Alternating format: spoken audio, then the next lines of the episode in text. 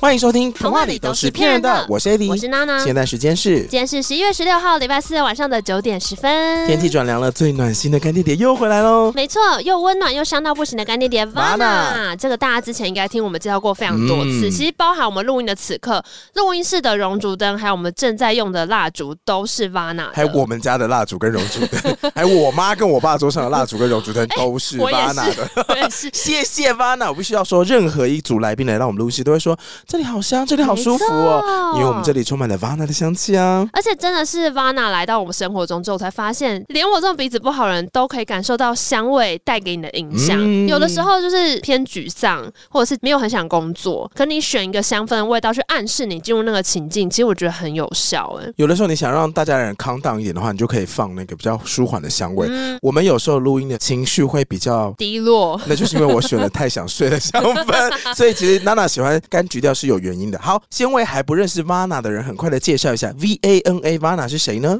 Vana 呢，在瑞典语里面的意思是生活态度。那其实他们品牌就是希望说，透过各种香香的产品，可以把北欧的生活概念啊，还有居家风格啊，可以融入到你的家里面。那他们其实就用了很多北欧很喜欢的自然的元素，其实就希望说，大家每一天的生活里面，都可以有些时刻是能够平静还有沉淀下来的比。如说他们会把桦树树枝，他们嗯哼做桑拿的时候会用桦树的树枝拍打身体啊，嗯这种的概念也都融入到他们的香氛创作当中。那另外还有一个特色就是 Vana 的东西真的很水。碎啦碎啦，我告诉所以你。哎就是不只是蜡烛或他们的香氛产品，其实每一次收到 Vana 的东西，都会发现它从最外层的包装，就会让你觉得好用心哦。嗯哼所以每到要玩交换礼物的时候，我真的觉得，拜托，如果想要当什么交换礼物的那个王者的话冠军， ，Vana 真的是最省心力。然后你拿出来，大家一定都会说：“哇，好想抽到那一个。”或者是说最近十一月、十二月生日的时候，你也可以送 Vana 的礼盒，我觉得也非常适合。你知道我朋友他是业务类型的，然后他每到岁末年终就会送客户礼物，哦，他现在也会开始送香氛的东西。哎、很聪明欸，很聪明啊，因为它这种香氛要送的时候，第一个你要选的是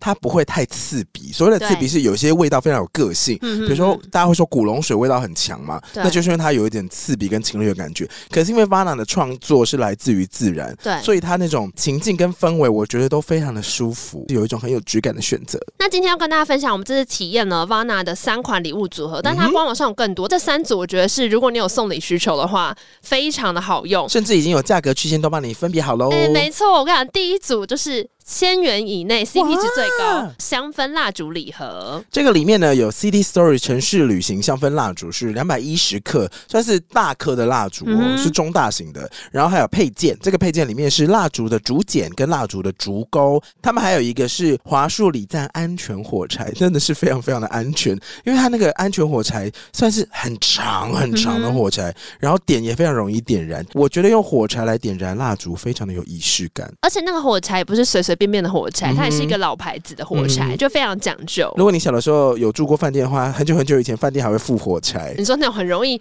熄掉之后焦味很重，对对不对对对对对对但这对个完全不会。那种小火柴就很容易烧到手，但这种安全火柴就是真的离你的手超级无敌远。然后为什么它会附蜡烛剪跟蜡烛嗯钩？跟大家讲一下这个用法。蜡烛剪的意思呢，是我们今天蜡烛如果点燃的时候哦，其实它那个上面那个烛芯会燃烧嘛，燃烧到你把它吹熄，呼，那它就会有剩下一截是黑黑的在那边。哦，对对对，蜡烛剪的功能呢，其实就是把那个黑色的地方给剪掉，哦，对，然后你就可以让你下次的时候燃烧，它那个火苗不会噼里啪啦，或是会有那种焦臭味。嗯或者是嗯说呢，如果你今天蜡烛的烛芯没有剪掉，你下次再点的时候一样点得起来没有问题。不过它的火势会不受控制，那不受控制的状况，你的蜡烛就会从哦，会烧成一个挖洞这样，对那边会有一个挖坑，然后嗯到最后你的蜡烛就有很多的蜡油没有被烧到，就是浪费。啊，所以蜡烛剪其实反而是一个节省的选择。另外呢，竹钩的意思就是，今天不管你是用熔烛灯，或是你用点燃的方式在使用蜡烛，就是蜡烛的蜡油一旦融化之后，烛芯就会软掉啊因。为它就准备其实就成一个一体状，它就会很像是玉米浓汤里面的勺子，就啊是掉、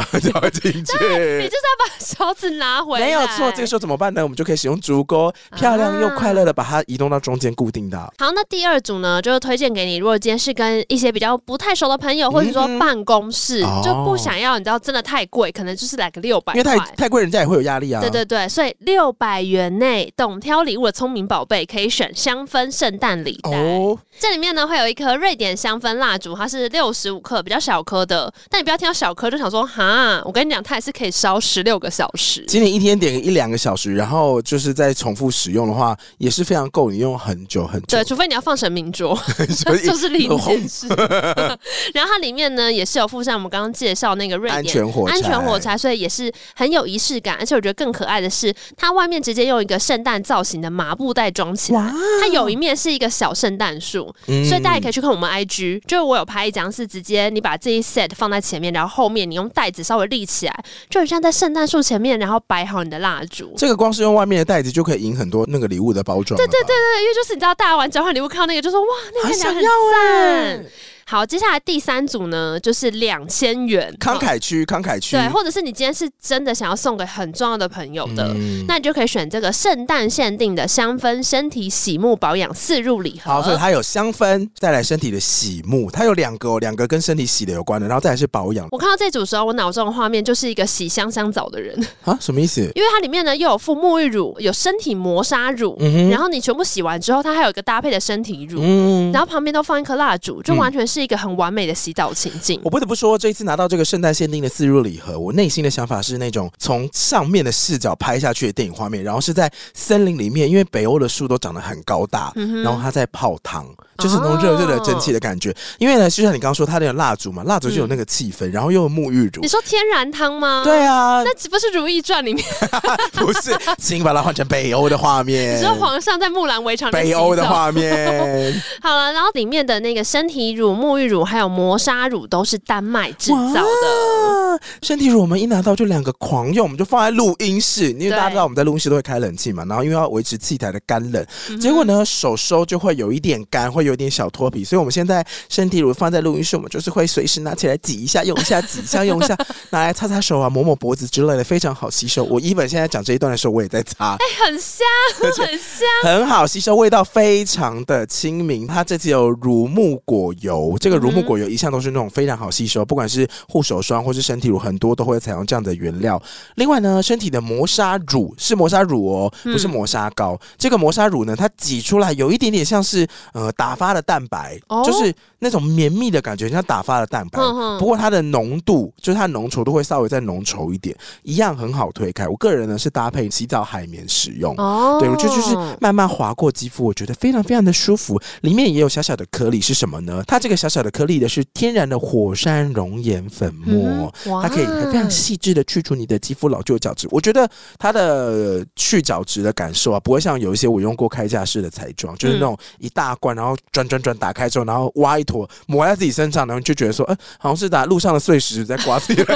衣服。你就真的很刺激皮肤。我不知道大家有没有跌，倒过，你知道跌倒在那个柏油路上啊，其实柏油路上有很多小碎石子，就是我拿铠甲彩妆抹身体的感觉。当然，那个去角质的效果非常好，但是你去完角质之后，你真的会有一种说现在就立刻补水，跟立刻补哦很浓的保养乳液，不然我要受不了了觉得对肌肤会有点太刺激。对，但这次 Vana 的身体磨砂乳就没有那种感觉，它其实嗯哼。去角质完之后，我觉得还是非常非常的舒服。那最后补充一下，过往很多人都问说，那嘿到底那个 Vana 他们家的成分是什么嗯啊？哼如果我是吃素的，我喜欢纯素的东西，或者我们家有猫猫狗狗小朋友的话，可不可以用呢？好，这边跟大家讲哈，Vana 呢是严选纯天然的植物蜡，哦，它没有添加石蜡、矿物蜡，所以它是会有很优良干净的燃烧品质。嗯然后它的植物蜡主要原料是油菜籽，然后是一种可以永续种植，然后非机改，对环境影响比较小。然后所有的产品呢都是纯素的，他们不做动物实验。刚刚讲到这些沐浴的产品也都是纯素的，连瓶身都是用回收来源打造，所以非常的讲究要环境友哎、善。真的很北欧风哎、嗯哼。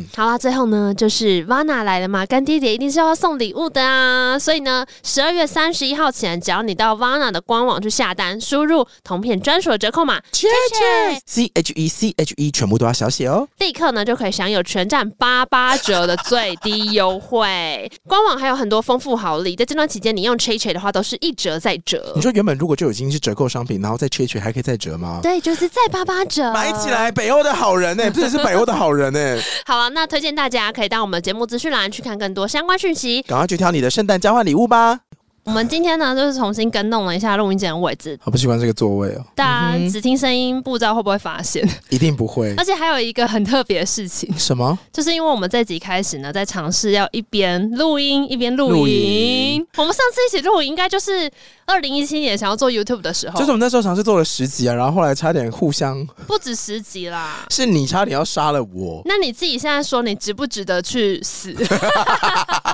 好严厉哦！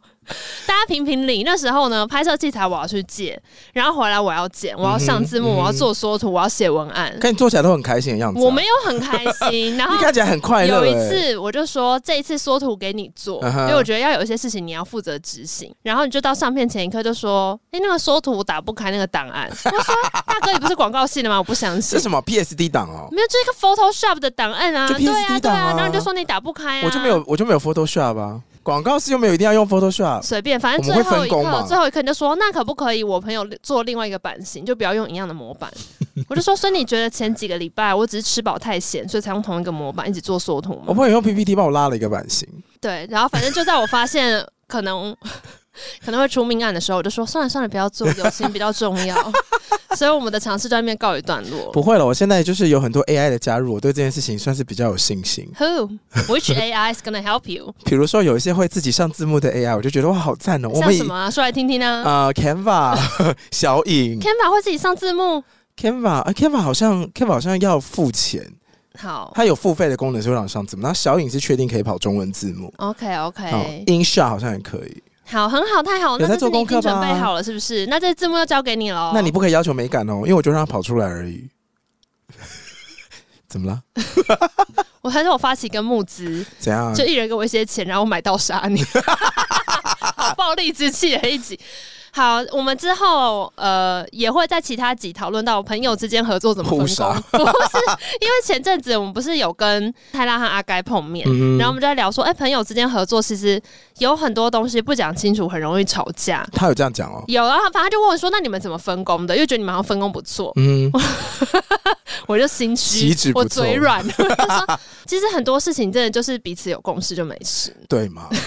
对个屁。对，好啦，反正就只是说，我们这次就尝试一个新的东西，然后会想起一些以前尝试新东西的时候发生的不好的回 忆。其实我有时候回去，真的最近还回去看了一下那个 YouTube，我都忘记我们拍过这些主题，我忘记为什么定这些主题了。那我再重讲一次，怎样在第一集如何就已经恶整我。 哇，第一集我们做什么？第一集不是做什么 DJ 的一天吗？我们第一集做的就是类似情境剧，因为那是二嗯零一七年，然后那时候很红，比方说像这群人这群人，对对对，然后所以我就做了一个 DJ 的情境剧这样。然后我那时候呢，就特别跑到板桥，还拿去跟我一个摄影师的朋友借器材，嗯然后再把那些器材就是扛回来，嗯然后学习怎么用，然后带去电台拍完，然后用剪辑软体全部剪好之后，我就给你，然后请你看是不是最听起来后很快输乐出。可是输出的时候你用到太小的格式了，所以你把我借来的高级摄像机拍出来的 高画质影片全部压缩成一团超糊的东西，然后那坨东西现在就是 forever 放在 YouTube 上面，然后我每次看到我就心痛一哼，次。哎、真的假的？我就想，说，我到底为什么要去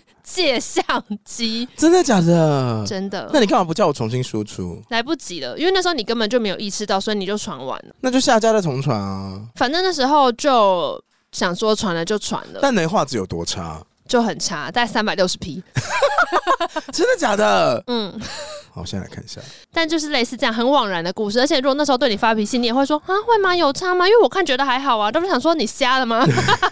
等一下，真的有那么差吗？真的很差，真的很差。好，但是回想起来，我后来还是觉得这件事情不是完全。一我的无所错。获，不是完全是你的错，但我不是完全一无所获。因为呢，我前阵子刚好就是跟以前老板，就是老唐聊天，然后就聊到我那时候一开始去投台湾爸的职缺的时候发生的事情。我想起来说，如果不是因为我们之前做了一个这个尝哎、试，画质好，差哦，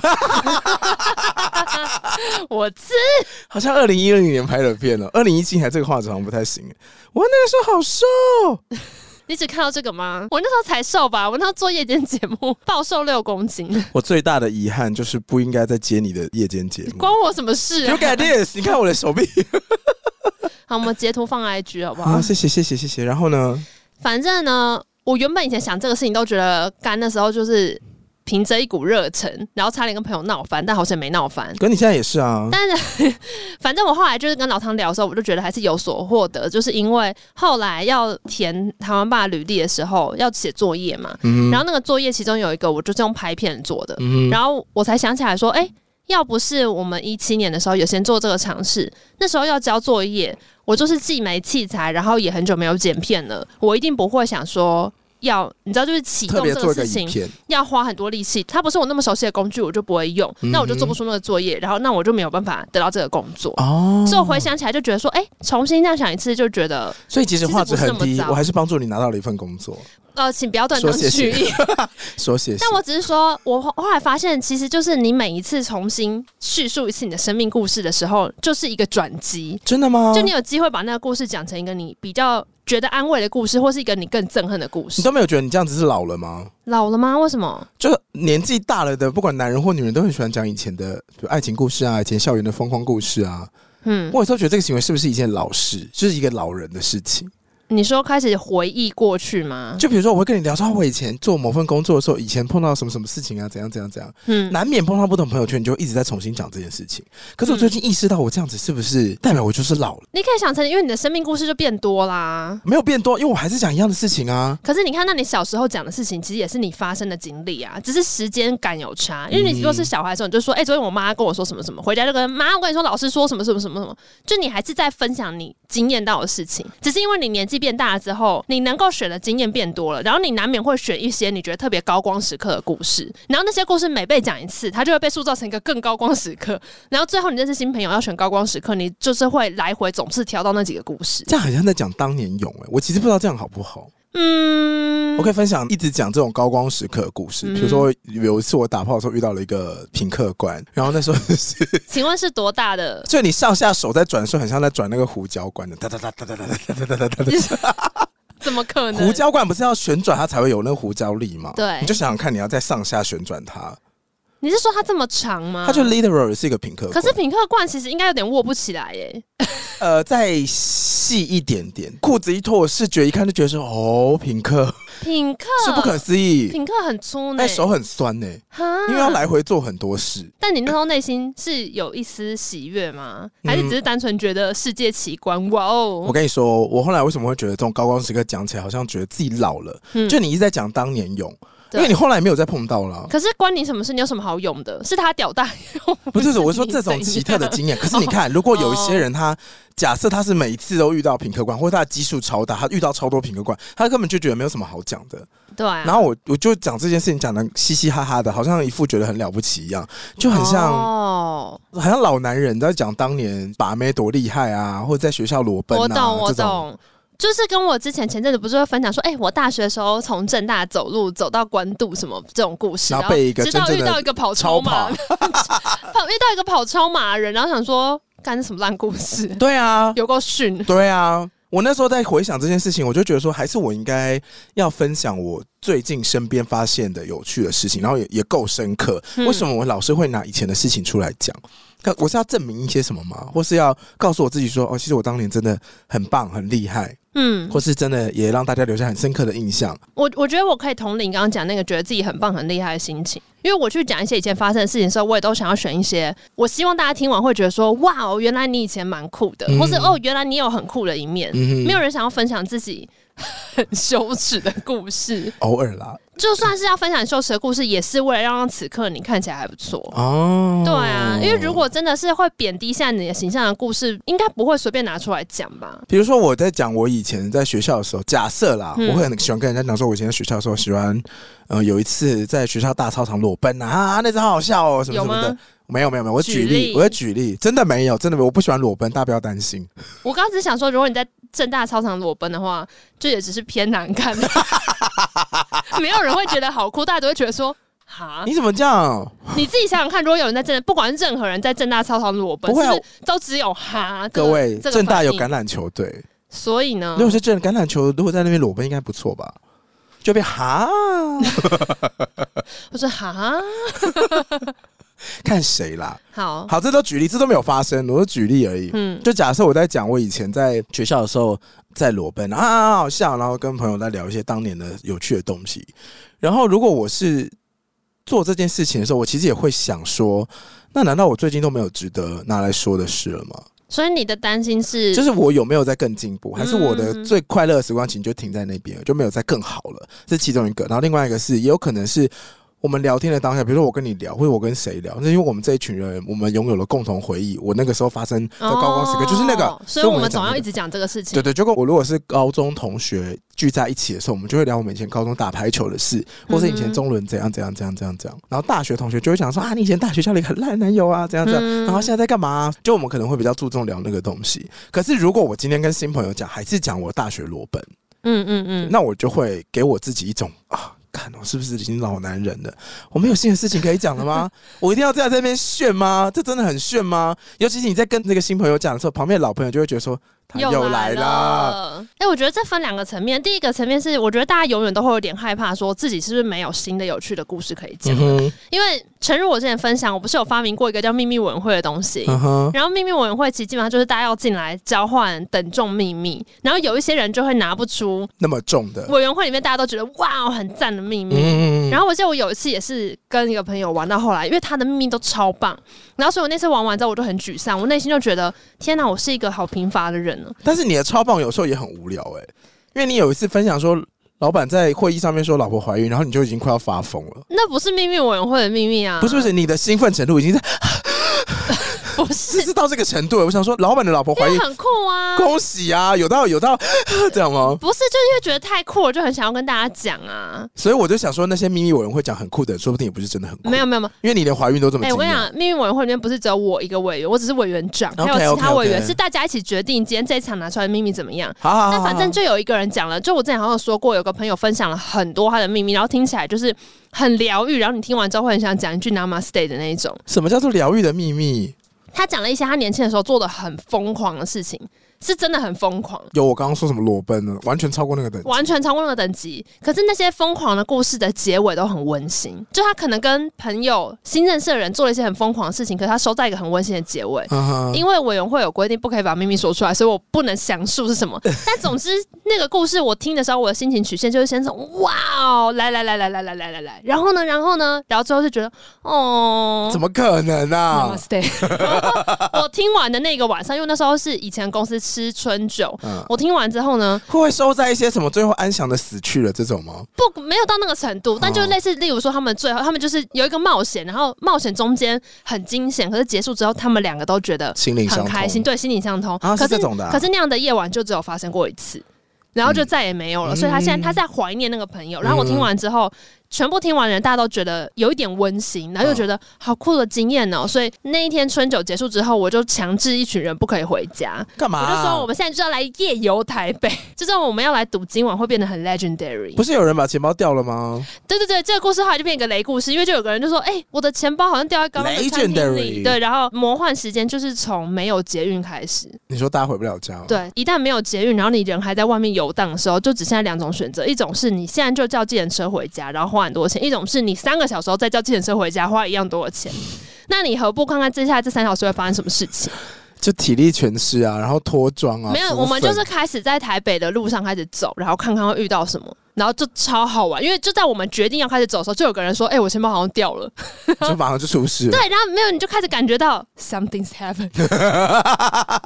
个故事中间有波折，因为我们就整了一个同事，最后是全部员跟他道歉。这个故事你之前有讲，反正我就是啊、我觉得这也是因为我之前看那个《How I Met Your Mother 但这个不可能每一次都这么顺利，有时候肯定会很无聊又很热》，。所以我跟你讲，这就是来到你刚刚讲的第二个体验，就是你跟生命的某个阶段的朋友，你们每次都爱讲以前发生的同样的故事，然后你知道为什么吗？就是因为你们没有一起创造新的回忆。可是创造新的回忆是需要刻意安排的。有到刻意安排我啊跟，你讲，我之前看过一个分享，就说很多的夫妻或者很多的呃情侣，whatever，反正他们去做那种伴侣之商，嗯然后都会被说你上一次跟对方拥抱或出去玩的回忆是什么时候？然后就是可能动辄是十几二十年前，啊，然后他们就会说。表演尤其上一代可能就是说，哦，因为小孩出生之后我们就一直很忙，然后所以后来我们就再也没有两个人出去去餐厅、去看电影、去干嘛。他们的回忆就是两个人专属的浪漫回忆，是十几年前、二十几年前。嗯，他们后来生命经过很多波折的时候，他都是靠着那个十几二十年前初初相遇、刚谈恋爱的回忆去支撑他们两个现在继续一起生活。那也撑太久了吧，很保值、欸，不可思议吧？所以你知道回想是会给你力量的，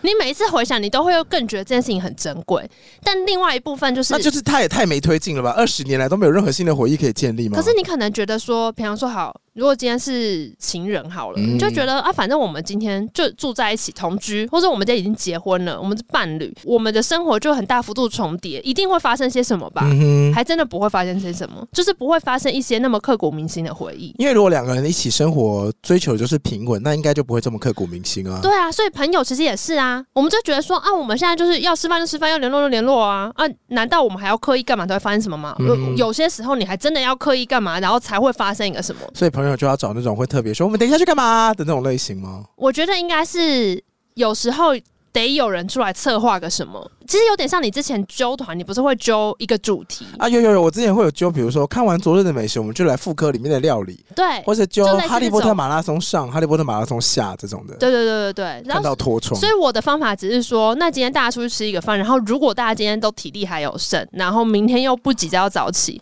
就都不要回家，在外面多游荡几个小时，看会发生什么听起事。来特别难实现哎、难怪这种时刻会被大家记得，因为很难就是不用早起又有时间我。跟你讲，我每次这种时候说服大家都会说，你现在回想去年，你去年觉得好玩的夜晚有几个？我跟你讲，很少人超过五我个。会就是写拍手其实这样子的时刻比你想的还要稀少。哦然后你最后回想那一整年的时候，因为你当下会有很多原因，例如说我今天好累，我今天要加班，我明天要开会干嘛？我说你一年后不会记得你明天要开会，但你会记得今天晚上我们出去做了一件超白痴如果的他事。如果他明天开会没到，可能他会记得啊、那他就是要自己加油。 哎、成熟大人还是要为自己的行为负责。但我只是说，你刚刚那些行为根本就不像是。 我只是 说，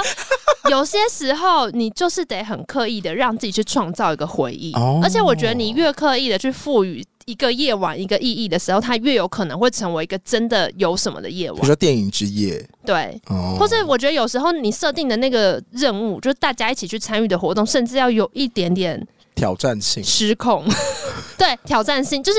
不确定性要刻意提高一些些。因为比方说，我今天就是去谁家喝酒聊天，它不确定性其实很低。因为最后大家就是喝一喝倒在这边，然后睡着，它能够发生的事情都在你可想见的范围内。哦可是，在路上游荡，这可能性真的很多。好累哦。可能性真的超多。我现在回想都觉得还是有很多那种夜晚，就是让大家不回家都是一个好决定。哎，的确是这么说，因为有一些电影或是影集，我再次重看的时候，我的回忆都是我是跟某某某一起看的，嗯然后哼，我们那时候看的场景是怎样。对啊，对对对，所以其实就是要刻意去安排啊，而且我觉得，尤其是跟越亲近的人，你越会忽略这件事情。小时候会觉得说家里面安排出去玩或什么之类的，小时候会觉得哈，有时候觉得好累或干嘛。可是你看，像是上次你爸揪你去爬山那种，你其实后来想想，其实一年这种机会并不多，好险你那时候没有因为偷懒就不去。你只是去了之后还是频频抱怨的，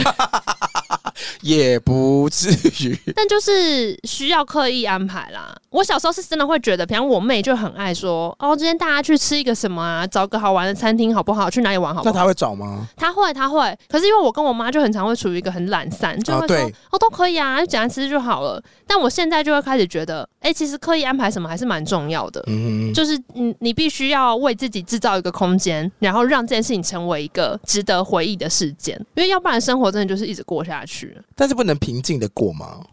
可以啊，可是平静跟有高光时刻是两件事情。哦，就有点相冲突了。我不是说你每一天都要过得很高光，因为那样是不可能的。因为那样的话，你就是钱会花光，人也会累死。可是你还是得刻意为自己保留一些时刻。嗯然后我觉得很多时候，像学一个东西也是一样，例如说你之前学日文，不会感觉你刚开始学跟你现在学那么久之后的那个兴奋程度还是有落差吗？有啊，刚开始学一定很容易就觉得说哇，我会了，好有成就感，好好玩。然后现在可能就是觉得说，干这东西怎么那么难？然后但还是得不断的去磨练它。现在就会觉得说，不要再给我用谐音梗了。我觉得我讨厌谐音梗，可能是来自日文日文嗯有很多谐音梗嗯哦， ，mystery 这是谐音吗？是 mystery，可是这不算谐音吧？然后什么醋啊是 tour 的意思，那不是叫做什么？它就是直接把英文翻成日文。可是你在听的时候，就什么 c o n e c t i o n 然后就会觉得说。 connection，也就觉得说一定要这样吗？是一定要这样吗？就你们没有原本日文的念法，你们要用英文，然后翻译成就是这样子他的们就讲方法。便呢、啊，但是它这个语言意外的多很多。可能就懒得翻了。可如果是中文，我们可能会翻成 network，会翻成网络，嗯对他们会。翻成 net cafe，他们会翻成 neto cafe，嗯你说基本上跟美凡是一样然后的我们会翻成网咖。哦，会有这种，他们专属的用词。然后我就想说，怎么都比较多是以谐音梗的方式存在。但它不是有个正版的名字，不是叫谐音梗，它是叫什么？你说就是日文里面会怎么称呼这种直接翻的字？外来语啊，哦，外来对外来语啊哦都是外来语啊哦，但它的确也是外来语啊，这都是外面来的，他们不是原生的啦。哦，嗯，对，我只是想到，我可能学谐音梗这么有反应，可能就是因为来自 学习日文的影响。但我昨天经过北投，他也怎是么样写最近有什么温泉季，他的叫做来温刀。 其实我觉得算可爱哎、刀是哪个刀？就是口家的那个吗哦叨扰的叨，口部、口叨叨，来不然嘞温刀要，不然来温存，你这个可能会比较那个 哦，说来温存还吗，不错吧你？确 你确定市政府会给这种过？嗯不然还有来温什么？来温，我昨天想了很多哎、来温家宝啊，来温家，然后吃饱的饱，来温家宝。这个可能太政治意味了，太政治政政府的那可能不会过。你想一个，你想一个，来温温柔乡，好烂。哎、好难哦，真的好难哦。所以其实来温刀还算可以啦，可以啊过，给可以过，过，给可以过，给过。过。反正这活动也不是持 forever，它可以就是可以吧，就两个月或者一个月的活动就这我样子还有想到一把它个过啊 When I see your face，When 哈， I see your face，不觉得蛮可爱的吗？很 有旋律，我们现在有录影哦，你以为这个？好烂好烂？那我们是不是也要应该安排一些这种时刻啊？我不是跟你说我明年生日的时候陪我去大阪吗？那时候脸有多臭？你要不要讲讲看？我提这件事的时候你脸有多臭？不是，因为你已经揪好其他朋友啦。我没有揪啊，有 C for Chris 已经告诉我说，我们就是约好大家一起去大阪玩。我说、啊，就是我跟啊 Chris ，Chris 跟 Gary 就是我们三个而已。啊不是啦，还有一个吧，不是四个人。他太太对吧？ 啊，你一起来怎么了请问吗一下？要怎么加？不是你这就是不同圈的朋友，你要这样混的话，需要得到双方认定你。说混搭吗？对啊呀、可是我的朋友都可以混搭啊。没有，你是被迫你的朋友混搭。谁？例如我跟你讲有时候你真的很像我妈，我真的觉得头很痛。怎么啦？就是你知道，我妈很爱做一件事情，就是跟我说，呃，等一下我接到你之后，我们先去吃一个什么东西。我就说好啊好啊吃吃吃。然后我一到那个吃饭的地方，发现就是还有大概五个阿姨，是阿姨的朋 友，是妈的朋友吗妈的朋友，妈的朋友就是会出现这样子，然后我就要开始啊跟你都阿姨认们识吗 social，就是也都有知道，也都会听她讲，可是我没有准备好今天要跟他们 social，、啊但因为我就还是会坐下来跟大家聊天，其实那样聊也没有不好玩，但重点都是在于说我有没有准备好要去 social。那、你准备要多久然？后你就是很爱跟我妈做一模一样的事情，就是说好今天要干嘛干嘛，然后就突然间就是长出超多其他人，然后对我也认识他们，可是我没有准备好，然后整个黑完之后，对也很开心、可啊。你的人生什么时候是真的准备好了？不是，可是你要想想看，我有们时连候拍影片都是打蛇随有棍时候上你。是来我家，有时候你是来我家，然后你还就操着来我家，啊，他们就想去啊，来大家评评 理，大家评评这件事理是。有原因我要去的。 Spotify 上面开个投票，怎样大家看看谁比较有道理。怎么了啦？就是其实那些朋友来之后也没有不好玩，但我还是会觉得说，你就可不可以先讲好今天到底有多少人会来？我有讲啊，你很慢才讲，你已经坐上他们的车，然后再驱车前往我家，你才会说，就是会有另外两个人哦。然后我说好，那只能这两个，不能再多喽。十分钟后，那还有阿哲可以吗？你到底在想什么？其实我很好奇，为什么要混搭朋友？混搭他们就是出现啊啦，不是，可是你要逼你不同朋友圈的人混在一起，到底是为什么？我没有逼他们混在一起，他们就是出现。 再给你一次机会，你再重新说一次。嗨，你要逼你的不同圈的朋友全部混在一起一起 hang 是为什么？不要说他们会自己出现，他们不会自己出现，是你牵的线。他们真的会自己出现。你这样搞。 对他们会问说你要干嘛，但你可以说我今天跟别人有约，所以今天不能约，这才是一般状况，好吗？你的状况是哦，我今天跟谁有约，在哪里？你要来哦，好啊，不会不会，你要来哦好啊！那是什么？我今天跟谁有约，在哪？嗯嗯，然后他们就会一起出现。 哼，那是因为你没有跟他们说我们你不要能来我们要改天再约。可是因为我约了那个人，他也正式啊。但你先告诉我为什么？因为我其实是不喜欢朋友圈混在一起的人，就我之前好像有分享过，因为但我会混是觉得多很混，就是没有这些，比方说有一次我们录音，我不是请老汤来嘛，老汤就是我工作的朋友嘛，所以有一次有个局是你也在，老汤也在，我就开始错乱，哈，因为我在你们面前可能是有一点不同两，个人格，没有到两个人格，但是有一些东西会不一样，嗯哼所以当我在两群朋友混在一起的时候，我就会开始觉得有一点怪怪，所以我其实不喜欢。不同村的朋友全部横在一起，哦，对我来，讲会觉得有一点怪。哎可是因为你很爱做这种事情，然后我妈也会做这种事情，所以我想知道你们在想什么。我觉得应该是说，我也会觉得有点怪，但我的觉得怪可能是来自于，比如说我今天工作上的人嗯，跟我平常的朋友混在一起的时候，我就会有点错乱。但是不同朋友圈还好，是不是？都是朋友的话就没差。因为我在朋友的时候，我的人格好像都差不多，真的可吗？是我在跟工作上的人面对的时候，我有工作人格；我跟家人的时候，会有家里的人格。嗯，所以，如果我的家人跟我的朋友见面，我就会错乱。哎、不是错乱，我就会稍微不知道该怎么做。对啊，就会有一点怪、对啊，可是不同的朋友圈对我来说就不会怎么样。可是，比方说大学时候的朋友跟后来认识的朋友，一定相处上也会有点不太一样啊。嗯哼，所以你让大学朋友跟后来的朋友混在一起，你也不会觉得怪。啊，因为我觉得如果我们会出现一个一起混在一起的时刻，我一定会担任就是那个连 Did you？Did 连接 you？器的角色。怎么？ 你你要说不要你你要不要吗？回想一下上礼拜 你带阿哲跟阿伟来我家的时候你在干嘛？我在跟你聊天，我不是坐在你旁边吗？后来呢？后来我们吃了蛋糕啊，然后呢？然后你吃完蛋糕之后你就倒在沙发 上。很想睡觉啊。怎么了？你们不是聊得很开心吗？对啊，但你也不会全程都当那个负责前线的啊，人。你们已经聊得开心了，我还要干嘛？ 如果你们一直很尴尬，我就不会这样，我就会一直在啊。我就是补充一下，怎么啦？事情不如大家所想那样，他不是一直都当一个主后 人，他只是先让大家打个招呼，认识一下，确定这两个人没问题，他就走了。差不多吧，你现在就是要确认他们没有问题啊。我有时候在想说，你们是因为朋友真的太多，局太多，所以必须要 Mix 同 down 时 同时跟两头人 hen 哎哎来减低你的罪恶感。有可能对， 因为我觉得我妈也有点是这样，因为她就会觉得，如果我今天回台中，然后她没有陪我，她会有罪恶感。可是她又想跟她的姐妹们 hen，所以干脆就是把小孩带 去。对呀、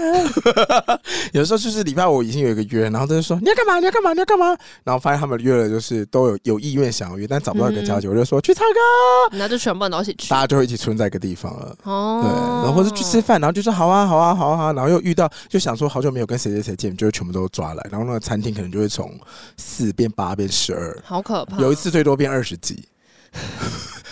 可是我后来都不做这件事情了，你是不是不相信？我后来都很安静，我都不敢讲话、哎，什么意思？就是因为如果我真的认真想要约，真的会变成很大团，但有必要吗？就是因为觉得不需要这么劳师动众。可是你约这么大团，你要怎么 hold？你也很累耶。所以当有一两次他真的不小心变得这么大团的时候，我事后就会觉得说。啊，怎么那么多人？ 因为我难免会担心说谁谁谁有没有玩到，谁谁谁有没有聊天，谁谁谁在那边舒不舒服。就是我的内建本来就会考虑这件事情。哦，对，所以后来发现人这么多的时候，我那个不安感会窜升。好了，没有啊，你就是要省时间。我已经得到这一题的答案了，嗯就是想要增加 social 的效率而已。对啦，其实就是可能要增加 social 的效率，因为有的时候就会觉得时间真的不够用。但你最失控的一次是多少人？就你不小心揪一揪，真的变得太大团，你内心也会觉得哇，真的太多人，有一点负荷。因为你刚不是说你现在比较熟练吗？嗯那你以前不小心揪到最多人的时候，你揪到多少人？我好像自己主动揪到二十几个，我就觉得好像很多哎、很多啊，很就是多啊。哈利波特马拉松那时候好像就不知道二十几个还是什么，他想说呃，你们去谁家看？翔仔希望你是有先问过想想，可不可以带那么多人去他家？要要要要，我说那如果大家看看累了可以睡懒觉，他说可以可以可以可以可以可以，那你知道他在干嘛吗？他在干嘛？就大家吃完他打就会。扫。对，大家一边吃披萨一边喝饮料，他就是大家杯子放下好就拿去辛洗，苦然哦。后就拿去烘干什么的。就是你有有一个高品质的住室友真的很赞哎、你很像那种，你知道张爱玲的小说里面都会写一些官夫人，嗯，就是以前要当官夫人有一个条件，就是要很会 social，、嗯哼很会办派对。嗯你是不是上辈子就是做这 一行？你不你不做这个很可哼，惜真，的吗因为？它里面有写过一个角色，就是那个太太太不会做这件事情，然后让那个先生跟他的朋友们都觉得回他家吃饭太尴尬，还不如去外面吃。哦，原来是这样哦因。为他太不会招待人，然后我才知道说，哦，原来那时候官夫人要做的第一件事情，懂得在家里办派对，对啊，是不是很适合你要很懂得招待人家，就等一下来大家要吃什么喝什么，然后结束还有什么事情可以做。哦然后如果在吃东西的同时，一定要有另外一个可以分心的东西，这样你们才不会吃吃的时候中间会有一些乌鸦飞过的时刻，不要太尴尬没事做，至少电视还有东西在播。我好想看看，如果让你 hold 一个派对，到底可以做到多好玩呢、你给我预算啊，这样够吗？那是五万五吗？块 我那那这样够吗？我的五只手指 啊，直接拍他小。你小时候有帮自己规划过生日派对吗？我有一次。有吗？我有一次小学，不知道为什么我把全班找到我家 来干嘛？然后吸毒家吗？七堵家，可是我以前不是住在就是现啊你在的是说地闹方。淹水，你妈快把淹水的机地车方搬上去那个？对对对对，对对，然后以前我家就是很像，有养鱼的那个家，对，很像不知道蜜蜂的家还是什么。你知道蜜蜂的巢穴不是任何一个角落都转弯会碰到另外一只蜜蜂吗？ 就是那个什感么意觉。思？你说你家很小的意思吗？不是不是，是因为三十几个小朋友来，嗯，对啊，很像蜜蜂的巢穴，每个转弯都哎哎嗨嗨哦。嗨，你把三十几个小朋友邀你家，你家多大？就可能跟录音室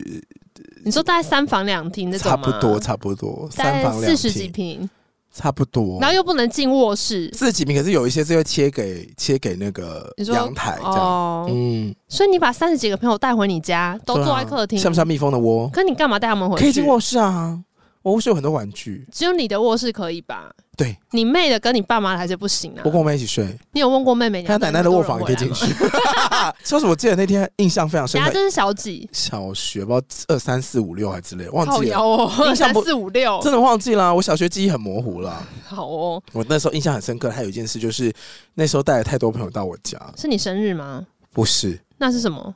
想带人回来，你想带大家去你家，你就带来全班，就是要不要来我家？玩，然后 A 传 B，B 传 C，C 传到 Z，然后就很多人来，然后我就觉得应该可以吧，然后就全部带回家，浩浩荡荡你。是说有一天下课，然后就全部人跟着你排路队嗯走回你家，嗯，嗯嗯嗯嗯然后大家一起走那个楼梯，噔噔噔噔噔噔噔噔，这样子走上来，然后就说五楼 哦，大家辛苦了。然后走上来三十几个小朋友，那我记得那天，因为每次只要有朋友到我们家，我妈都会煮饭，就会煮东嗯西。然后那天我妈就黔驴技穷，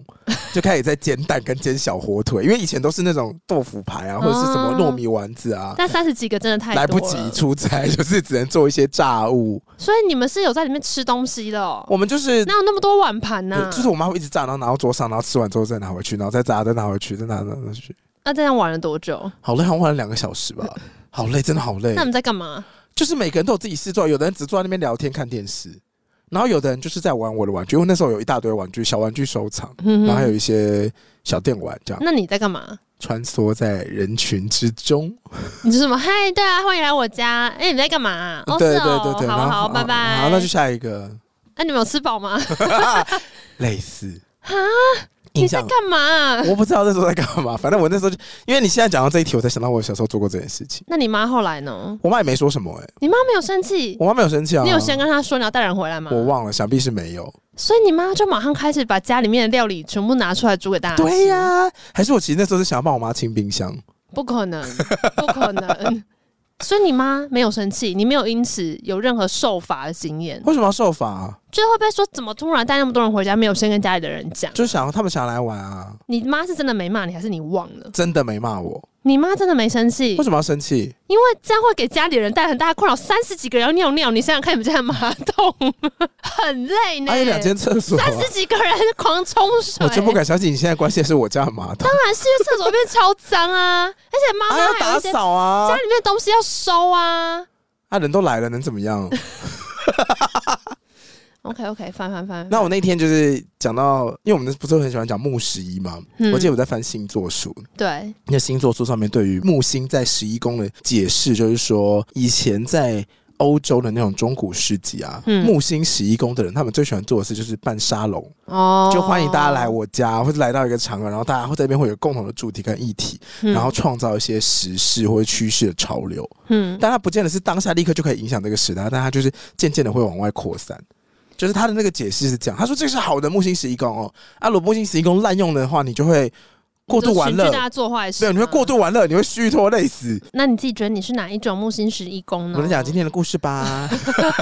好，我今天呢为大家准备了一个纪录片，就是我这阵子看了，然后觉得非常有感，叫做《史嗯塔恐龙兹了的吗疗愈之道》，不是恐龙，不是恐龙，是一个。呃，美国的一个演员，然后大部分他是演喜剧比较多。他跟他的咨商师之间发生的事情。可是，在开始讲这个故事之前呢，我想要先讲一下为什么我会去看这部纪录片。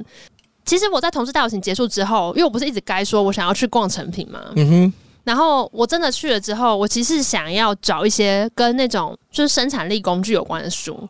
因为我一直有在用 Notion，就是整理我的每天的代办事项啊，然后整理一些我看到的有趣的文章啊或什么之类，就存下来这种。然后我每隔一段时间就想要更新我的这一整套生产力工具，就是从安排要做的事情、代办事项，然后到我看到的资料，我想要自己整理起来，变成一个资料那馆。你觉得你的更新方式是比较像 Mac 呢，还是比较像 Microsoft 呢？我觉得因为 Microsoft 每一天都有一大堆 bug 要更新，呃没有没有没有，那 Mac 可能就是每过两个月或一个月会有一些，我应该绝对是 Mac，嗯哼，因为我同一个系统可以用很久。但是坦白讲，我从来没有一个系统真的用的很手顺。机换了吗？手机还没 iPhone 十，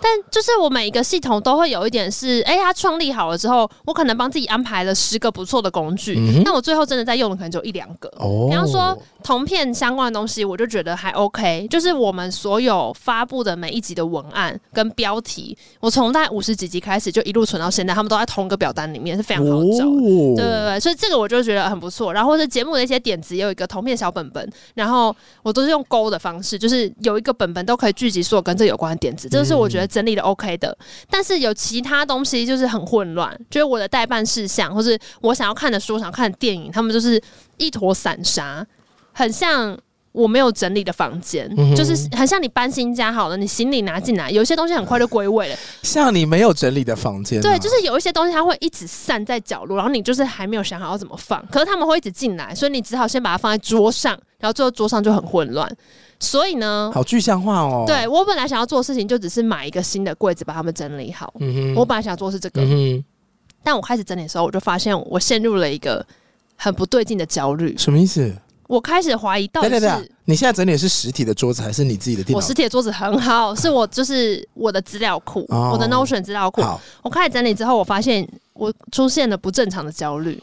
就是如果只是要做一个新的 Notion 的，有很多模板或干嘛，你就是选一个，然后开始整理就好了，嗯根本没有必要焦虑那么久。但我就突然间开始变得很焦虑。焦虑点是什么？我发现，要不然就是我的心灵的房间真的太小了，嗯要不然就是我想要的东西真的太多了。因为我在看我的 Notion 的时候，我发现我存了好多好多东西，然后很多文章啊、影片啊，然后或者想看的书、想看的电影啊，有一些东西已经在那边放了好几年了。嗯，然后我一直都没有看，嗯我在整理的时候就发现，我好像只是在提醒我自己说，哇，你看你有多少事情没做。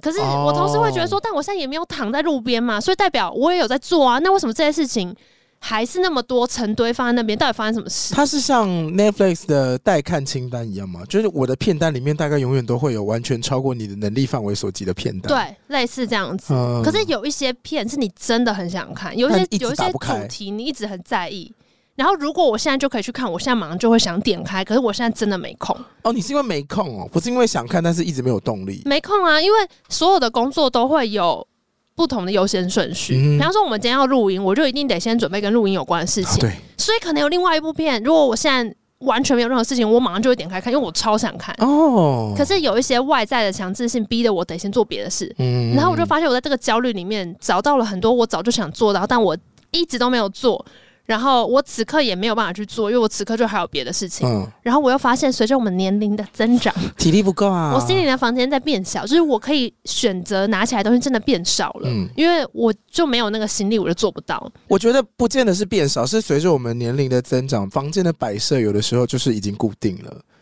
你对，就是需要有化妆水，你就是需要饮水机。或者也许是，即便我真的可以成为一个超棒的心灵收纳师，嗯可是我也许我就觉得。家里面留白一点会比较快乐 啊，哼，或是就是不整理比较快。也有可能，也有可能。嗯我觉得，但是他不要到我会觉得住在这里不舒服就好了。哦，因为最终还是不管这些工具，或是你选择了每天要读什么东西、消化什么，重点是你内心觉得有达到一个平衡。比方说，我既有学习，又有照顾好自己，嗯我有吸收新的东西，然后这些东西我都有时间去消化，嗯然后整理成我觉得 OK 的。但我之前就是很像是这个我也要，那个我也要，然后我就抓了一大堆，然后放在这边，然后我根本就没有去看他们。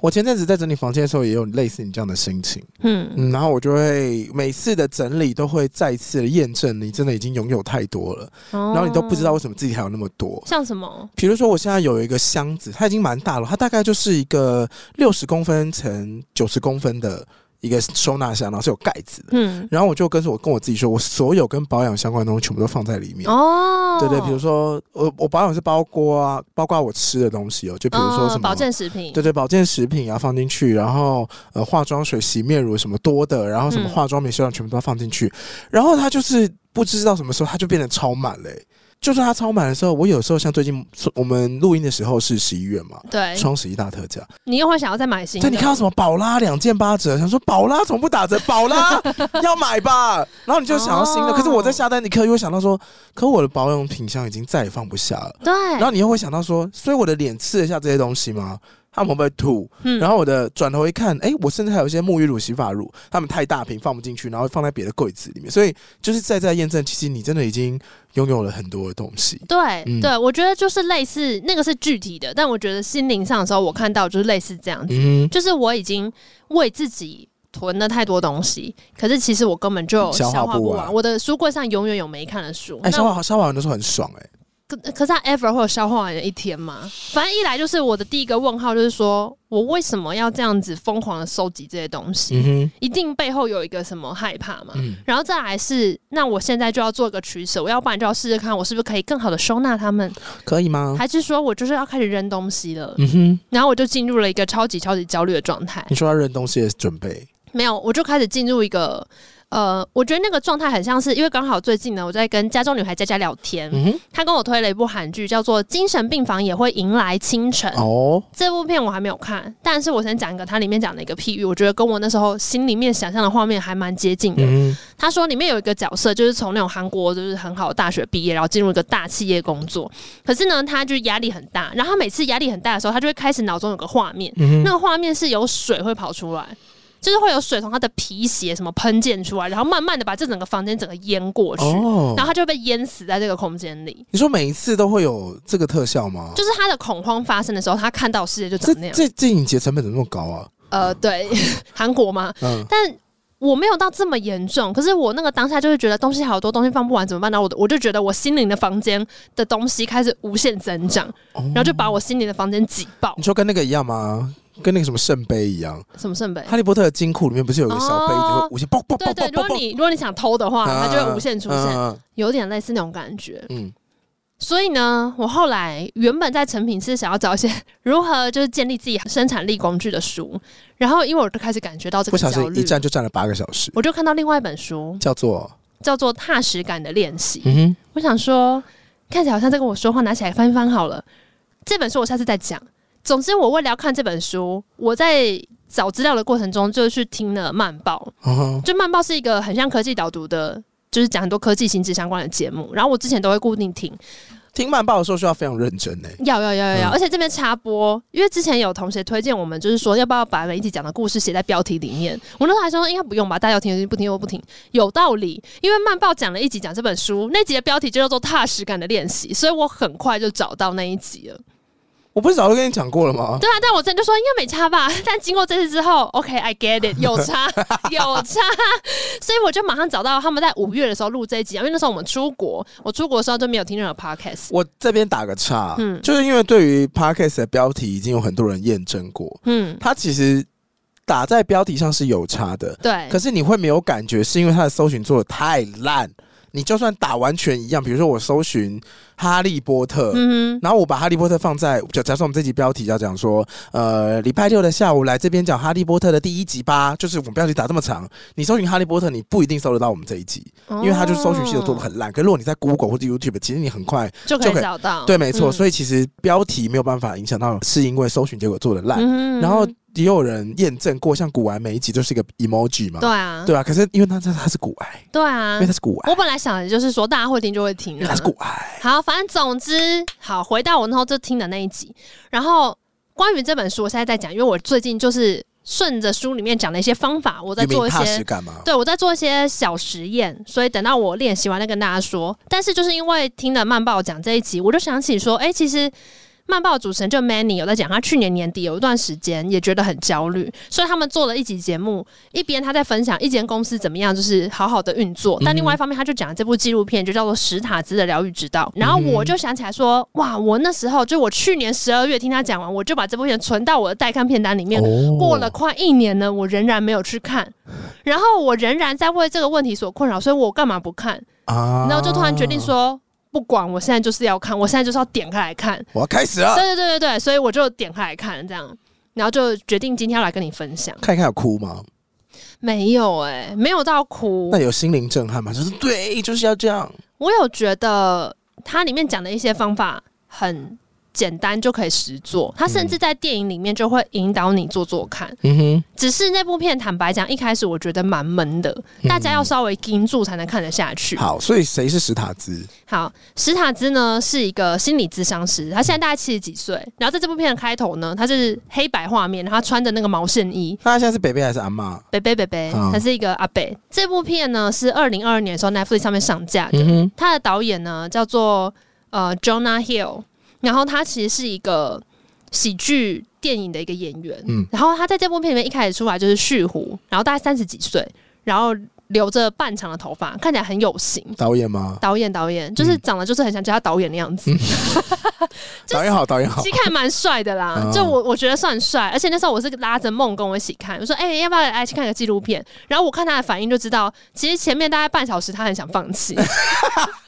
是看他开始出现那种，然后打开那个飞儿健 身房，但是后来我们两个就超投入，真的假的？真的真的。然后因为一开始它是全黑白，然后又配一些古典乐，我跟你讲，要不是因为我知道这部片会有一些我要的解答，我真的是会，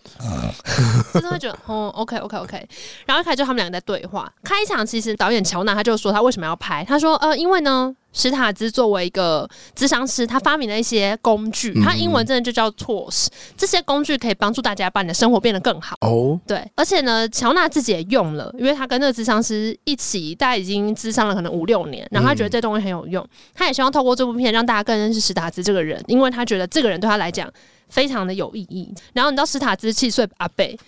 史贝贝就是说，哦，好，那你还是可以偶尔搞笑一下嘛。就是哦，你要拍一个这样的片，OK，我配合啊，但你可以不要一直那么震惊嘛。就是 他的氛围大概是这样子。第一个问题，导演就问史塔兹说：“诶、医生，医生，我想问一下，大部分人来找你，通为常了什么？你会先问什么？你问的第一题是什么？一个人走到你的诊疗室里面，然后来找心理咨商师，你第一个抛给他的问题是什么？安安几岁住哪？不是不是，那个是柜台问的。 柜台说不好意思，出事啦，帮我们停一下。第一次来吗？第一次来哈。医生会问说你为什么要来？好，why you 就 come 你今天 here？来找我有什么原因？然后史塔兹就分享说，其实作为咨商师，就是他们是要 therapist 嘛，国外的跟咨咨商跟台湾应该是有点不太一样，但他们的话，他开始做这个事情是很早期，可能一九七零年代就开始做。嗯，他说他刚开始做的时候，很多前辈都会说，我们作为咨商师，我们的立场是尽量中立，嗯引导来的人多讲。然后你多问，然后你多听。可是史塔兹说，他觉得有时候还蛮沮丧，他不能接受这个情况，嗯因为有一个人走进你的诊间，就是他有困扰，嗯然后他觉得他现在过得很不好，然后你不能只是听听他讲什么就让他走，因为他可能觉得那我还是没有希望。嗯，对，就是其实很现实的是，每个人来求助就是希望能够得到帮助，所以他。史塔兹觉得，以前前辈们给予帮助的方式，对一个此刻非常痛苦的人来讲，实在是太慢效了。哦，就是你必须要耐着性子。可是我的生活没有改善，所以他想要告诉来找他的人，就是说。我现在给你一个清单，你做完之后，你的生活就会变好，我保证会变好。你现在就开始做，会有事情开始好转。然后这个做法，我不知道那时候在他们业界有没有争议啦，因为毕竟就是我不熟心理智商的这个专业，那所以他有介绍那些工具是什么？对，所以其实史塔兹擅长就是嗯他会用图像式的给大家一些工具，然后这些哦工具让你有一个思考事情的方式，然后你用这个方式去思考的时候，你就会觉得事情有一些变化，你会看到想这个事情的别的可能像是性。什么？好，例如说呢，第一件事情是，他说很多人来找他的时候会说，我不知道我人生要怎么办，我失去人生的方向感，嗯所以我每天都瘫在家里面，因为我不知道我要干嘛，我不知道我的置业是什么，我不知道我对什么事情感兴趣。嗯如果我知道的话，我一定会很有干劲，我去做。嗯可是我不知道，嗯，所以我现在没有动力，怎么办？呃，这感觉从古至今都有人可以讲出这句话。然后他就说，第一件事情呢是要找回你的 life force，他是直接翻就是生命力，但我觉得很像生命的动能啊。嗯就你想想看你，你现在就是一个没有油的人，你要帮自己加油，加加油！反正你就是要先帮自己找回生命动能。那这个生命动能从哪里来呢？他就画了一个三角形，然后三角形的最底端呢是身体，爱、中间啊勇是气人，不是不是希望，身体人自己，嗯他说，生命动能呢是从跟你的身体、身边的人还有你自己互动。嗯哼你只要呢一直在这个三角形里面去建立关系，你就会获得生命的动能，你就会有能量去找你有兴趣的事情。所以第一个是身体嘛，身好体就像是是这样哎、就是吃啊，怎么吃，怎么运动，好好睡觉，所以这是最底层的。然后再来人，他说跟人建立关系，是因为有时候当我们觉得很忧郁或很沮丧的时候，你很像原本在一个航道，然后突然间整个驶离了你的航道，嗯哼，就是你离你原本的生活突然变得好远好远好远。这时候你需要一些小把手，或是你就想成有一个救生圈丢过来好了，把你拉回那个航道里面。嗯那那个救生圈是什么呢？其实就是跟人接触。嗯所以就算你跟一个人约吃饭，然后这个人你根本就是不在乎，就是你他不是很重要的人，然后你可能也对于这一场饭局没有什么期待，嗯哼，也无所谓。就是你透过跟这个人吃饭，这个人会突然间代表全人类，就他给你的互动是全人类哦互动那种感觉，然后他就是让你抓回原本的生活的实际感的那个重要的绳索也好。那我觉得你就是要习周惯深，有时候不小心会有些人出现在你身边。我觉得你可能就是在航道里面很热闹的人，所以你不需要这个东 西，好不好？他讲的是开始进入忧郁状啊啊啊啊况、远离的人啊啊啊，你那个只会让大家更焦虑， 哎、 被救生圈砸死了，有有永渡日月潭，大家来啊！太多太多。然后最后一个就是跟自己嗯，然后跟自己的方式，其实我们之前也都一定有看过，就是写。以前会说写日记、写感恩日记，反正总之他说，人跟自己的关系，很多时候你不知道自己要什么，是因为他可能躲在潜意识里面嘛。你要怎么样稍微多感知到自己的潜意识呢？就是透过不断的写作，嗯，就你也不要管你要写给谁看，你就是用打字把它打下来，写字写下来，就是跟自己讲话。只要你一直写，你就会找回跟自己的连接。嗯然后是他的意思就是说，好，画出这个三角形之后呢，你现在就是不要再管了，也不要管你现在有什么烦恼什么的，也不要去管会不会变好，嗯你就是依照这个三角形开始把每一层都顾好，嗯哼嗯然后只要你开始顾好，你就会找回你的生命的动能。没错，但是这件事情超难，就是光是好好睡觉、好好吃饭、好好运动，是不是就很难？ 没错，对，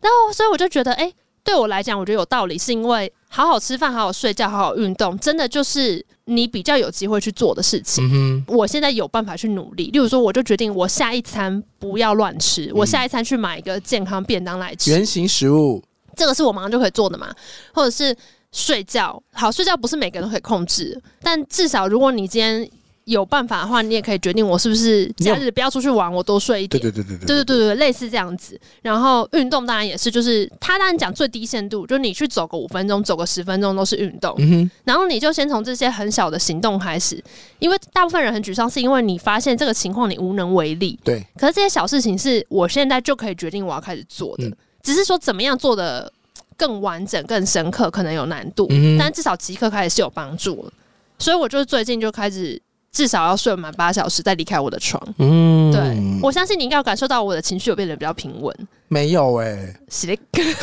因为我们最近相遇的同时，你的月经也来啦。你最近都一副你还演月经小姐给我看的，嗨，我是谁？我是你的月经小姐，我他妈现在就是不爽，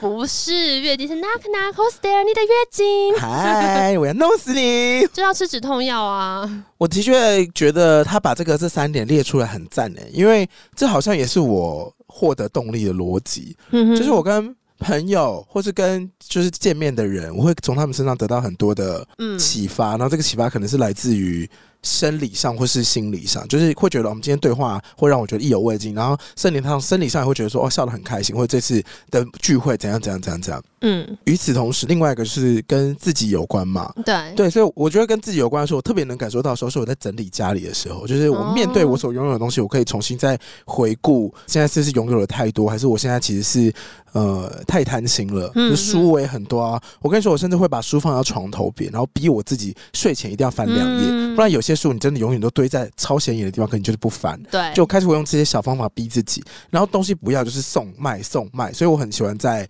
线东上面卖东西。有我对有哦发对现对，，其实我没有卖的都都送掉了，就是因为有的东西可能比较便宜什么的，嗯或是可能是二手的衣服这种就直接送一送这样，或是直接回收。然后再来最后一个就是跟身体有关，就你身体好不好，我觉得越来越会反映在你吃进去的东西跟你如何对待它。哇，这听起来也是一个三十岁后才会出现的对啊，因为发言三十三十岁以前你什么东西都可以用体力去弥补啊，可是三十岁以后。我觉得上次不知道大学同学聚会，他们就说三十岁之后人生最重要的事情就是饮控，没别的了。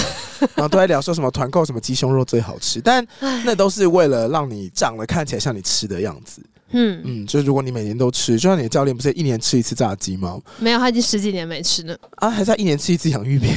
那一天吃三片，谢谢。真的是在很沮丧的时候，他一天只吃三片。对对对，这反正就是你开始意识到这些东西都对你是有影响的时候，你就可以渐渐的找回那个生活的节奏感。因为有的时候，我觉得我们就是活得安逸，然后在安逸当中过得放肆，嗯放肆之后你就会软烂。嗯，对，因为你最近你你赚的钱够你现在生活支出嘛，那你也没有什么大影响。比如说，就算你可能有贷款，你有车贷、房贷、信贷，可你现在赚的钱可能 maybe 已经足够去支付这些，不会让你烦恼了。嗯，偶尔出个国，然后找朋友聚会、吃饭、唱歌都没问题，那你就会突然间没有动力，你就觉得哎，没有什么可以打拼的，嗯，然后就会开始放肆，嗯，就开始让自己过得更爽，然后再来就会更软烂。对啊。可是你不觉得，就是很多人觉得我的生活没有什么大问题，可是当他提出这三角形的时候，你又发现，哎、其实每个项目都很有问题。都还有在可以更精进的地方，嗯就是可能在一个循环里面的时候，你就真的没有在好好睡觉，或是跟自己对话的时间不够。嗯，所以我觉得回过头来也是，如果你现在没有觉得很沮丧，但是你想要维持一个觉得很很平衡的状态，其实可以很有意识的去检视这三个面向你。说提升关于我这个人的品质，你就是可以检视这三个面向。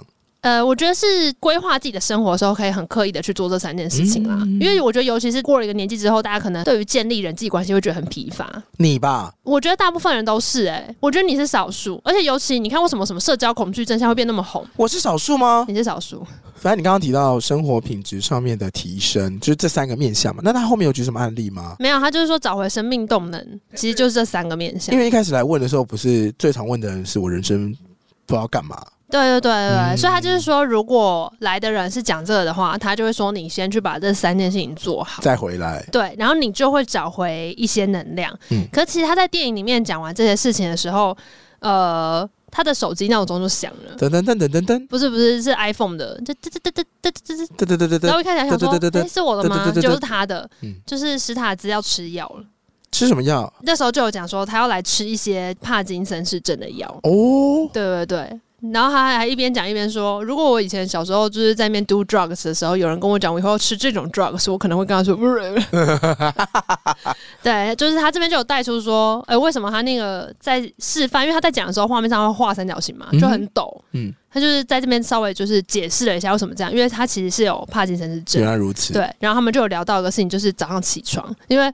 他一边吃药就会一边闲聊说，你知道得这个病呢，会让你开始为很多小事情提前做准备。嗯例如说，他每天早上要起床的时候，因为他肌肉会很僵硬，嗯他必须要先在床上让自己的身体暖变得比起较来柔软，对他才有办法起身。哼，嗯，然后这刚好对应到那个导演就会说，哎、其实很多时候，我也会，就是人进入沮丧状态，就是起床这件事情会变得很困难，真的他哦，没有办法离开了床。真的哦。嗯，我我之前有听过一些人就是说我以为越快乐越离不开床，哎，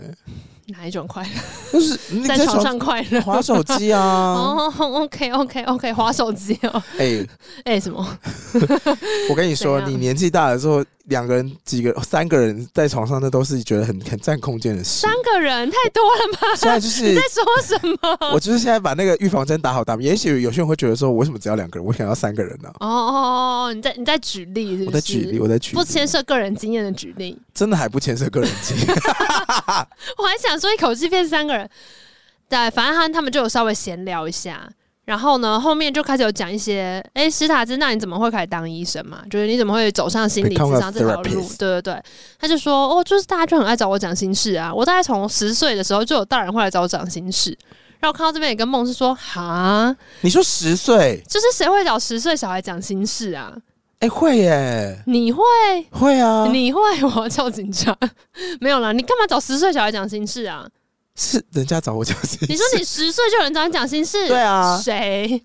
他有给你糖果吗？ 没一有，路，就是那个那种场景比较像是你被接送的时候，然后旁边的大人会跟你讲一些他最近碰到的事情， 谁？你说家人吗？家人、亲人或是熟悉的叔叔伯伯们，他跟你说什么？他就跟你说，啊、你知道大人就是怎样怎样怎样啊，像谁谁谁可能，你说，例如说阿贝跟你说，嗯其实长大的世界真的很不好玩啊，或者是这种，说，或者阿阿伯会跟你说啊，最近其实叔妈的心情就是怎样怎样，啊所以阿伯自己也会觉得什么什么的。哦，你们这么小朋友 deep 也要哦多多那个怎样怎样。我想说，我很常听这些，但他们有跟你讲一些他们自己很深层的心事有吗？有，有啊有啊太。可怕了吧？像什么？我记得有一个朋友的阿姨来接我，然后她就跟说啊，阿姨其实最近在考虑要离婚呢、哦因为什么什么什么的， 然后因为那个北北对我不太好啊，然后我这样这样这样这样。啊，只有你一个人的时候，对啊，就开车只有我坐在副驾啊，然后他们就在驾驶座跟我聊这些啊、好可怕哦！我小时候，你这样讲好像一样的情境哎、我只有过在二十几岁的时候去帮朋友收礼金，嗯就是以前的同学，然后他妈妈过来，我有可能就说：“阿姨，这边刚那个点好，这样多少钱？”他就说：“啊阿姨跟你说，不要太早 结婚。”想说。阿姨， 你们家今天，阿姨今天不大喜之日吗？啊阿姨，你不要在这种时候跟我掏心掏 肺哦！我点完这个钱，我打算去吃喜酒。 那你我不回什想么听？这个，我就说不会啦，会幸福啦，影响太多了我啦，会幸福了，感觉就很安慰性不哎、 是啊，不然嘞，阿姨，你就说阿姨是怎么样？今天喜酒的菜上太慢吗？你是不 是？不是，我就想说，阿姨，你就算真的对这门亲事有什么不满，你也不用在这时候跟我讲吧，我只是一个路人甲而已，我只是 所以你小时候没有跟你讲心事哦。跟我讲心事，好像没有大人会跟我讲心事啊，太怪了，哦，对对对，我觉得你 这也是少数吧。 OK，哦，那你知道史塔兹为什么大家会跟他讲心事吗？为什？么？他后面讲了，其实他说他长大的背景呢，他爸是一个很好客的人，他们家就是住在纽约，然后他爸是那种随时都喜嗯他欢们是 New 随 Yorker，时都会叫朋友来家里的人，如果可以的话，嗯对，如果可以的话，每天都可以来他家 hand。啊，可是呢，他妈就完全颠倒，他妈就是如果今天外面天气超好，大家都说，哎、我们去外面走走啊，他妈就会说，你们去，我想要在家看书。所以就会养成了一个他妈妈在阳台看书，可是家里都是客人的情况嘛。对，所以他就说，你可以想象，他没有讲细节，但他就会说，你可以想象这样子的两个人，其实生活的摩擦会很多。那我干嘛结婚？我哪知啊？这是一九五零年代的人， OK 可能有很多不得已吧。他妈会讲，我现在只想在家里看书，因为人生太苦了。I don't want to deal with life. I don't want to deal this book. 然后就回房间看书。嗯，对对对。然后他就讲说，父母的个性很不一样。然后后来发生了一件事情，而且他这边处理的很细腻，就是当史塔兹在回想这段故事的时候，他是说。那个导演就说那是什么时候的事情？他说，呃，大概一九五几年，嗯，他去世之前。他是就是谁？有一个有一个不知道的人出现了嘛，所以后面讲说谁去世呢？其实是史塔兹的弟弟，嗯他的弟弟也叫 AD，、哦，对对对，他说是因为 AD 生病了，嗯而且是一个他们带他去看医生的时候，医生一看就知道这个肿瘤是某一种。没有办法致命医治性的肿瘤对对对对对对。然后，所以他弟弟三岁的时候就去世了，就他的一个小弟。然后他那时候是九岁，啊，然后史塔兹就说他回想，他记得他小时候有一次自己跑到浴室里面祷告，然后他的祷告法不是那种跪在那个旁边，他是把一只脚就是踩在马桶马桶上。对，他说他这个姿势很像那个中世纪的骑士，啊就是在发愿这样。他就跟上帝喊话，他跟上帝说，我觉得这个喊话模式其实蛮台湾 的。怎样？他说，如果你让他活下来，我就信你；如果他没有活下来，我就不信你。这样然，后嘞，后来弟弟就走啦，嗯然后这边就淡淡说一句，就说、哦我现在还没有 get over 这件事情。真的哦，就我觉得也许是影响到他对信仰的关系，嗯因为毕竟他小时候曾经有一个这种经验，嗯然后他的愿望没有被回应，嗯，所以他可能也一直很矛盾。就是如果他想要相信，可是他又不知道。该怎么处理那时候的遗憾？然后他这边说，那天应该是爸妈呃弟弟已经去世了，他回到家里面来跟他们讲这个事情，然后他就还记得爸爸走过来，然后妈妈从自行车上面下来那个画面，他就问他的父母说：“那我可以去 do 看 my 弟弟 own 吗没有没有，他说 Can I go do my own thing？就是我可不可以去做我自己的事？他已经听到这件事，，对，已经知道是这样子的了。然后他爸妈就说：呃，好啊，你就去吧。嗯，对对对，所以这件事情给他的影响是他发现，其实大家在发生一件很悲惨的事情的时候，都会急着否认这个事情发生。像他就是去做他自己的事情，嗯来否认他弟弟已经去世了。嗯，他们全家人的话都进入一个那种集体否认这个事情的状态，哦没有人要谈这个事情。哦然后他感受到的事情是，他的父母其实从那一刻开始就有一个部分已经崩溃了，嗯因为他们没有信念，嗯他们小孩就这样死了。然后对史塔兹来讲，他才九岁，他也会觉得说，原来小孩会死掉，嗯，因为他也是一个小孩，然后他弟弟更小，嗯他没有想过死亡离他们那么靠近，嗯而且他父母的信念后来就是变成说，可能对小朋友的。管控会很强，哦，他这边一样也种的是简单提一个故事。他说，例如如果今天我去跟朋友去打球，我只要晚一分钟回家，我的父母就会失控，哦，所以他们可能就变得保护心很嗯强，因为已经失去一个小孩了。然后甚至有一次，他去看一个朋友，去医院看一个朋友，小时候回来的路上跟他爸聊天，他爸就突然间跟他讲说：“如果你以后没有当医生的话，我还是会爱你，可是我这辈子都不会尊重你。”就是擒了他，逼他去当医生。他对他讲这种话，对，他说我：“你这辈子都不会获得我的尊他重。”那熊敲鬼哦，所以史塔兹觉得他从九岁就是弟弟去世之后，他就变成，我觉得是类似他要听他爸妈的行事，然后他必须要成为爸妈的支柱。嗯，然后后爸爸希望他去当医生这个事情，也让他变成他们家他父母很重要的一个信念的来源。嗯就他们还有一个事情可以依赖，你就会看到一个已经七十几岁的人在讲这个故事的时候，你会发现他还是有很多无奈跟避而不谈。嗯我觉得那个避而不谈，但有可能是剪辑剪掉了嘛。但是就是他讲的很保守，我觉得也许有一些怨怼，因为那个导演很直接问他说：“那你有因此怨恨过你的父母吗？”他说：“哦，谢天我没有，就 Thank God I never think that way。”就是他从来没有嗯因为他父母失去了这个小的弟弟之后就崩溃，然后没办法做好他们父母亲的这个责任。哦，他没有因此怨对他的父母，可是他也确实感觉到他的童年就从此结束，然后他开始承担家里面给他很大的压力。嗯嗯，然后这边的时候，其实导演就有透露一个事情，因为那个史塔兹就问他说：“OK，我讲完我失去我的弟弟的故事，那你可以谈谈你失去你哥哥的故事吗？”然后导演就说：“不行。”啊啊，导演说：“我没有办法。哼，他直接说 no，哦”对，他说：“这，他说我没有办法，而且这个电影就是不是关于我，这是关于你的电影，所以我不要讲。”对，导演还说这还不上的 Netflix，对，然后那个导演的哥哥，我后来去查了一下，他是四十岁的时候死因是心脏病，所以应该是很突然。然后他哥嗯哥其实也是一个就是音乐产业的人，他是 Maroon Five 的经纪人。对，但总之他也是，可能就是一个突然就失去哥哥。然后这部片到最后导你演说都 Sugar 对对对对对，嗯那个 Maroon Five， Yes Please，反正最后他都导演都没有真的谈他失去他哥对他 Yeah 来讲到底细节是什么。嗯对，然后只是说你就会知道这两个人有一个连接，而且导演那时候很惊讶，说我从来不知道原来你有失去过一个弟弟，嗯就直到他们拍这部片的时候，他才讲到这件事情。嗯好，所以他们后来就开始讨论一些，又回到史塔资料分享他的工具嘛，嗯就是他会一边讲故事一边穿插他发明的这些可以帮助大家感觉到重新掌控生命的工具。然后其中有一个概念就叫做 Part X，嗯就是 X 部分，X 部分画起来不就个叉叉叉叉叉这样。哦它其实看起来就是叉叉叉叉。他说 the part X 的意思是 the voice of impossibility，就是告诉你不 可能，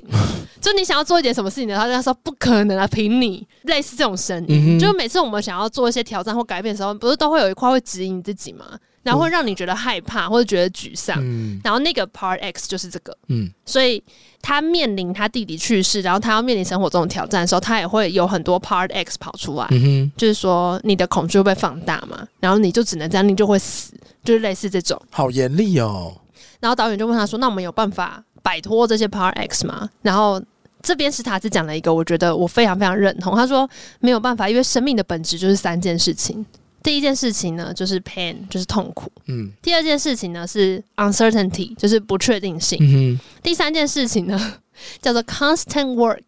永无 Constant 止境的 工作。永无止境的工作就是会一直来，一直来。嗯哼，但这 work 就不是狭义工作，是广义工作，嗯你就是得一直努力，一直努力。这就是生命的本质，就这三个东西。嗯那快乐是从哪里来的呢？快乐就是你去面对跟处理这三个东西的过程，嗯哼，那就是快乐的来源。哦，对对。然后我这一段我就是直接手机拿出来就是拍画面，哇因为那个 Netflix 截图会截不到东啊西，对对对会变全对对所以黑，我就说不行不行，这个我要拍下来，我要设计成我的手机桌布。哇，生命的本质，因为我觉得我之前有一个卡关的东西，是我一直很想知道什么时候是破关，可其实人生的破关就是去死而已啊。就是你没有真的你说的破关是指什么？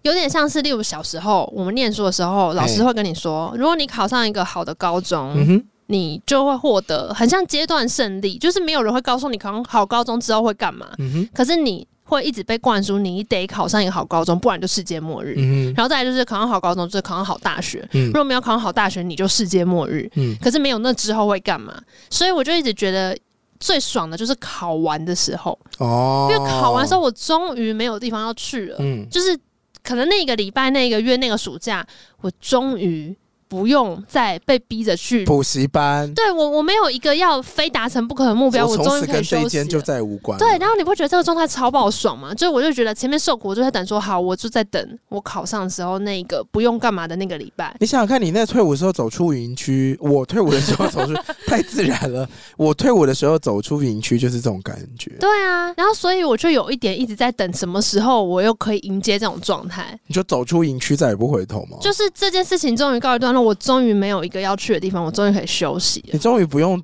再回台湾吧第三 次的时候，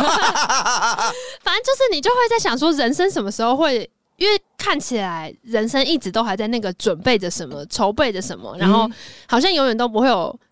ending 的进入一天那个吗就是哦，我考完了。哦，我现在就是很退伍了，就是终于可以休息了。我后来慢慢就发现，其实就永无止境的工作会一直涌上来啊，其实根本就没对有啊那个时刻，因为对啊人生的那个时刻就是你死的时候嘛，你终于登出，你就可以休息啦。也不一定啊。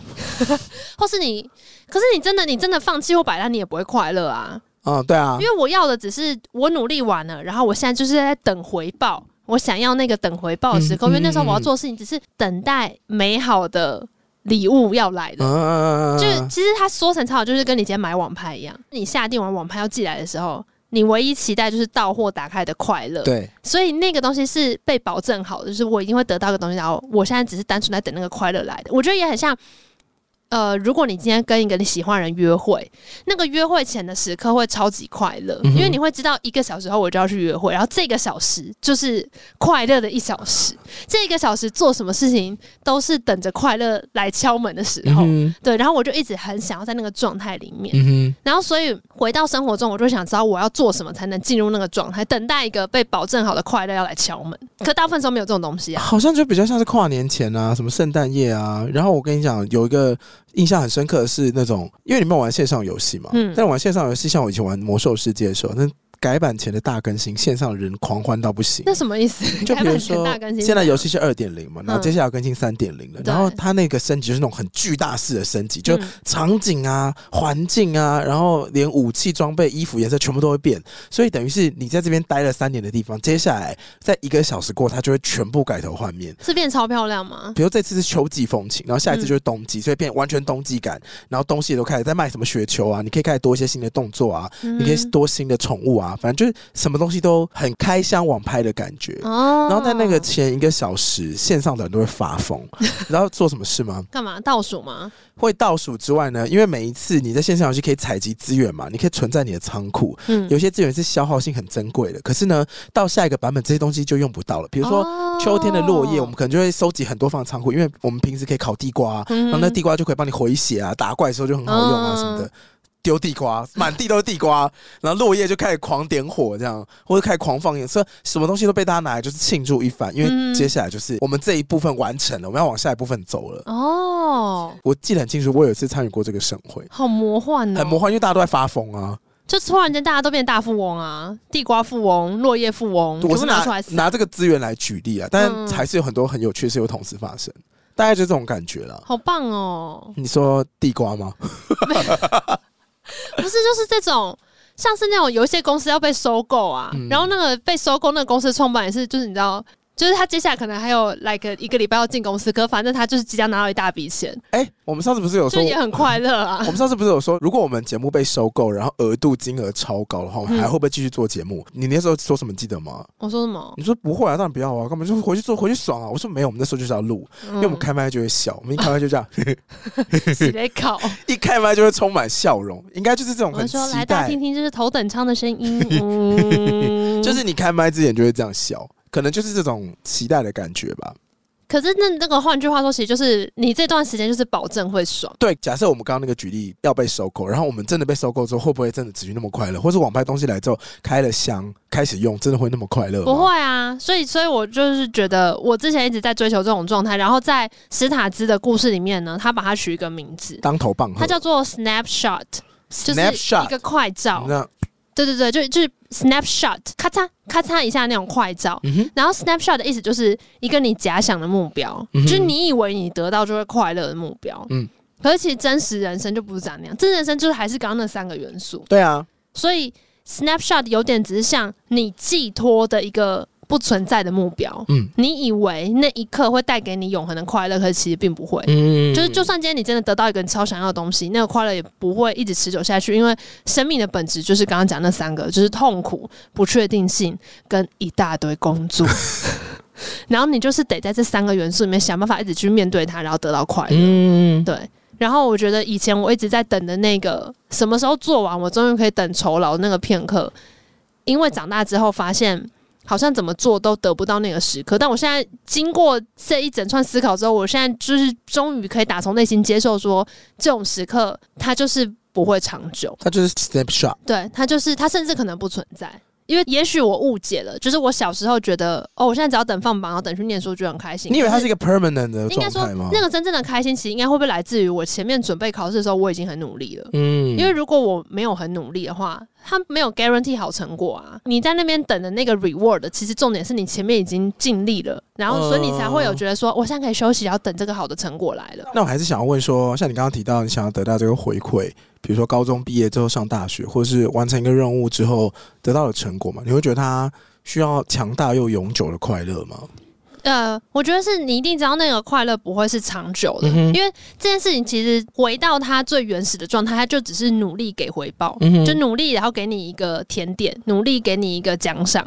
所以以前念书的时候也是努力三年，然后你告诉你自己说奖赏是考上你想要去的学校。嗯开始工作之后，就我们二十几岁的时候，我用的模式就是我今年努力工作，我就可以跟朋友去一个地方旅游。所以我那时候不是但每一年就是跟朋友出去玩，嗯然后就会变成每一年都会觉得。好，我就定一个可能十月、十二月出去玩，然后我这一年就是一直盯，我就是一直盯住，我想说，反正我到年底的时候都可以出去爽了。我现在就是要盯住，所以现在这个假不能用，这个假不能放。今天金童还是要他妈上班，因为我年底的时候就要去爽。然后等到我有一年终于去清迈的时候，怎么可能？我我重感冒，请问没有经痛假吗？你有办法连五个月的经痛都累积起来，然后到那个月十月的时候，我要请五天的经痛假，其实是有假，但是重点是你的工作还是做不完啊。好可怜。就是你你可以去放假，但工作不会去放假，工作就在那边喊哎、你回来啦，就你还是要做。对啊，可是你放假回来之后，工作一样做不完，你没有放假，工作也做不完，那你没干嘛有不放，假？但你会去设定说，我出去玩之前赶快把这件事情完成，所以我现在尽量盯住，不要拖到那之后。结果你去清迈的时候重感冒，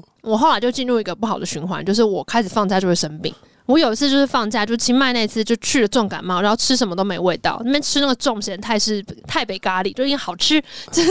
终于有东西给刺激到我的味觉。 然后后来就是放假荨麻疹啊，就出去玩，然后马上发荨麻疹。就我只要一休假，我就会身体会不舒服你。跟信主好像。我后来给给他的解法就是，你出去玩的时候记得带着电脑一起。没有，我每一次出去玩都会带电脑。哇，我几乎我不记得我上一次什么时候出门没带电脑，我连转去让接人头，记你是都不是忘了带带电脑转，接头？ 我还要带外接荧幕，是不是？我都要带多少东西出去？ 反正就是，我就发现说不可能，我每一年就是跟这些出去玩，然后我还生病，那我到底这年在干嘛？你那就会觉得后来很嘞火大啊。然后后来，当然就是慢慢就身体也不行了，就会知道说不可能日子是这样过的，一定是要想办法找一个平衡，不可能我每一天都在这边跟，只是跟年底出去玩吧。对啊。对啊，然后就会开始想说，那我的生活发生什么事情？嗯哎、我的设定怎么跟你完全不一样啊？怎么样？我从来没有一个预设是说努力要有回报的这个嗯期待、哎嗯，想出去玩就出去玩啊，很好啊。可是其实这个事情本来就没有怎么，一定要怎么设定？它就只是这个设定你堪不堪用而已啊。哦就是你用起来，你有没有觉得有什么问题？哦对，啊，然后所以我那时候就只是觉得说，这个方式我在二十几岁的时候用的时候，我觉得 OK。可是我刚刚开始讲那种出去一休假就生病，也是等到快要接近三十岁的时候，或三十出头就开始变这样。然后我就开始觉得说，哎、不行，那我现在可能需要更新一下我的软体了，就是我本来用的这套系统看起来是有一点问题的，不然我就不会那么不快乐。嗯对，所以看到史塔在讲这个，就觉得至少他很说服现在的我，因为我那时候想到后来就发现，不管今天有没有一份拿人薪水的工作，我可能永远都会有想要做的事情，嗯就那代办事项不会轻下来，所以生命的本质可能真的就是你必须要透永过无止境的工你必须要作，透过无止境的工作，因为这个工作可能是学习，可能是跟别人讲话，或是看什么东西，就对我而言都是一个代办事项。我就是得在这个代办事项里面找到，觉得自己有在成长才会快乐，嗯哼这就是生命的本质。嗯我就是在练习，在练习，哼 啊，对好，那这样我懂了。对，大概是这样子。那后来嘞，他聊到这个永无止境的工作之后，难道导演没有该吗？我觉得对导演来讲应该也是这样吧，尤其是不确定性，因为嗯哼导演他会来到这边找史塔兹，就是因为他失去他哥哥嘛。嗯然后他其实，在故事的后面，他也会讲，他其实也很害怕他会失去这个对他而言很重要的智商师。你说史塔兹对，因为他拍的这部电影某种部分，其实就只是想要记留录住他，他们对他们之间的关系。然后，所以他其实整个纪录片最后一题在讲的就是我们该如何克服会失去的这份恐惧，嗯哼，因为每一个人都会死。嗯然后他已经经历过他哥哥突然间的死亡，嗯哼然后他知道史塔兹的病，也知道他有一天会离开人世。嗯可是他上一次面对身边重要的人死亡，是史塔兹帮助他走过的，嗯哼所以他不知道如果接下来史塔兹也会去世的话，他该怎么办。嗯然后他这边也有讲一个工具，教你如何去克服面对失去的恐惧。怎么做？他这边讲的，其实我觉得他的引导方式都很魔幻，因为他会给你一个画面，嗯他说想象你现在吊在一棵树上，然后这个树你只要放手，你就会你就会坠落，你会无止境的坠落，嗯所以你会抓得很紧嘛。这就跟我们在生活中很多你害怕失去的东西一样，不管是某个人的死亡，或者是某一个你的身份、你的工作机会，那个你很想要紧紧抓住的东西，就是那个树干。你现在想象你放手，你放手之后就开始掉嘛，你你就一路往下掉，然后你就一路掉掉掉掉掉，掉到一个很像太阳的地方，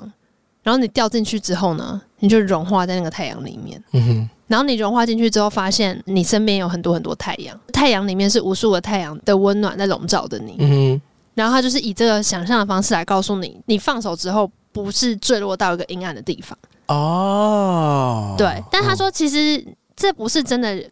让你接受会失去，你一定还是会痛苦，嗯但它会让你不因为过度害怕失去而没办法好好生活。嗯哼，就是很多人也是在关系里面，明明现在还在一起，可你已经开始在想我会失去这个关系，嗯那就会让你没有办法专注在此刻跟这个人的相处上面。嗯所以它这个工具只是让你能够找到一个方式，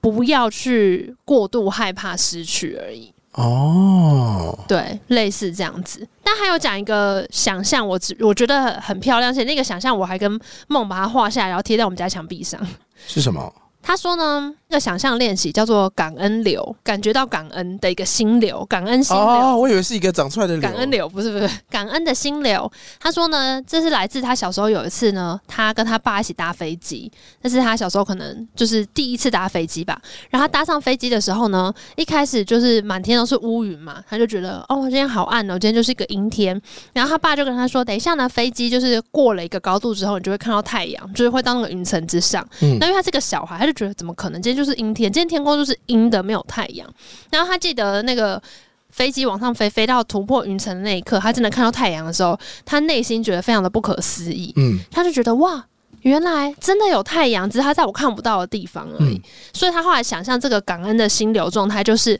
你今天在阴暗的云下面的时候，你会觉得很负面、很沮丧嘛？这是我们通常在生命中遇到的状态，因为生命就是很多的痛苦，对不对？可是呢，你要想象有一个太阳在这个云层上面，所以你只要冲破这个云层，就会看到太阳，你就不会那么沮丧。嗯那你要怎么冲破这个云层呢？就是要用冲啊感恩心流，哼，就像我们今天这个产 品，没有，今天没有产品， 就是用感恩心流帮自己冲出去。然后怎么样制造这个感恩心流呢？就是我们不是都会写感恩日记嘛？嗯，你就开始集中一个时间开始想句式，就是我要感谢谁谁谁，很像得奖的时候， 得奖的时候不是说哦，我要特别感谢，首先我要感谢我的父母，再来我要感谢什么什么什么，你就开始感谢，就是你想到你要谢什么就开始谢，嗯，然后你试试看，我要感谢什么？对对对，谢谢钟莹今天来帮我们拍片，嗯，谢谢 Seven 的食物这么快又这么好吃，让我可以赶快马上吃完，立刻来拍片。谢谢魔爪可以开 嗓，又可以提神。好。嗯，理论上你就是一直 go on，你就一直谢谢谢谢谢谢谢谢，然后你开始到一个阶段之后，你就只是不一定要讲出你明确感谢什么。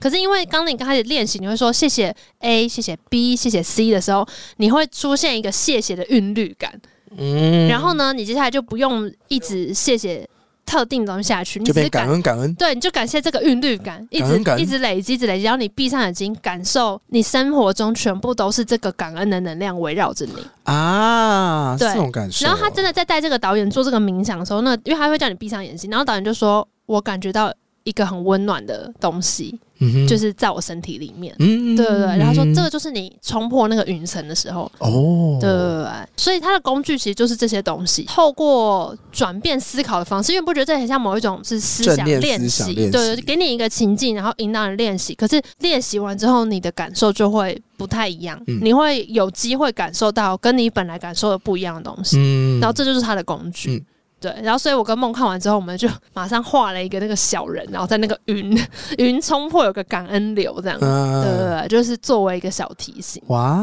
对，因为梦的名言是越努力越幸福。越努力越幸福。嗯，对对对，可是有时候一直努力会觉得自己好像很辛苦，然后没有人看见自己的努力，所以换一个方向思考，就是想想看自己也接受了很多别人的帮忙，对啊。然后就会感觉到一股温暖。这样，这时候觉得大脑还真好骗呢。啊 那请问你有名言吗？我有名言吗还？是你看这个纪录片的时候有没有记下什么名言？我记得就是刚刚那个生命本质啊，痛苦、不稳定性、无止境的工好作。符合摩羯座哦，我就是觉得这好恶三个东心西哦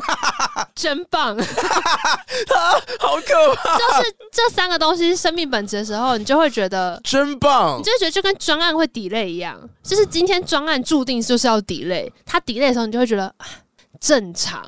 就是你会觉得说，这个就是日常，你的日常就是痛苦、不稳定性跟永无止境的工作。所以你今天事情做不完，代办现在爆掉，觉得正常。生命的本质就是这样。然后我只要开始面对它，我就会找到快乐。这嗯样，哼对对对，你会觉得今天他在正常发挥。哦，对对对，那不是跟我一样吗？你就是不稳定性啊，你就是我生活中的痛苦跟不稳定性。哇，那你就是你可以转换， 你可以转个方向看我喽， 很棒哎，这部电影很值得。 靠腰，我确实是已经过哎叫做 Paula 了也很看一下多，我已经做了很多转念了，不然还要怎样？这就是那个 Part X 在作祟，啊，Part X，就是说我不会改变，我就是这样，请大家接受我我。会改变啊，我一直都在改变啊，你没有觉得我一直在改变吗？有有有有有，对很吧棒很棒很棒！我们要那个 positive energy 是不是？不可 以这样。说谢谢我的改变，可是你的改变可不可以再多一点？刚刚不是要感恩 吗？可以再就是可以再偶尔多一点多一点。好好好。好啊你，换个方向想，它可能就很多。我们换一下度量衡，它可能就很多了。好了，反正这部片其实有一个 twist，我觉得很有趣啦，就是他在刚不是说前半小时梦就是有一点就是快要睡着嘛对，他有一个变化是在大概过了半小时的时候呢，突然间导演的脸就是变得很紧绷，然后满面愁容坐在那个诊疗室里面，打因为完玻尿因酸为，刚刚前面全部都是在诊疗室要黑白画面，然刚后你会电波完，你还会看到那个后面玻璃后面有车子在走或干嘛什么的。他确实做了一个事情，可是不是这个，他剪头发了。哦可是画面上开始没有出现哦呢，为什么？因为他讲一讲之后呢，那个导演就说：“哎、我有件事想跟你讲，就是呢，我觉得。”因为我原本是你的病人，可是我现在想要变成拍这部片的导演，你变成我的被摄者。我希望你觉得哦，这个 project 很完美，一切都在我的掌控之中。但我今天要坦白告诉你说，这一切都失控，拍不出来。我们已经拍了两年了，然后我在画面上一直希望呈现这是一次的诊疗过程，可其实不是，我们已经拖超级久了，所以呢。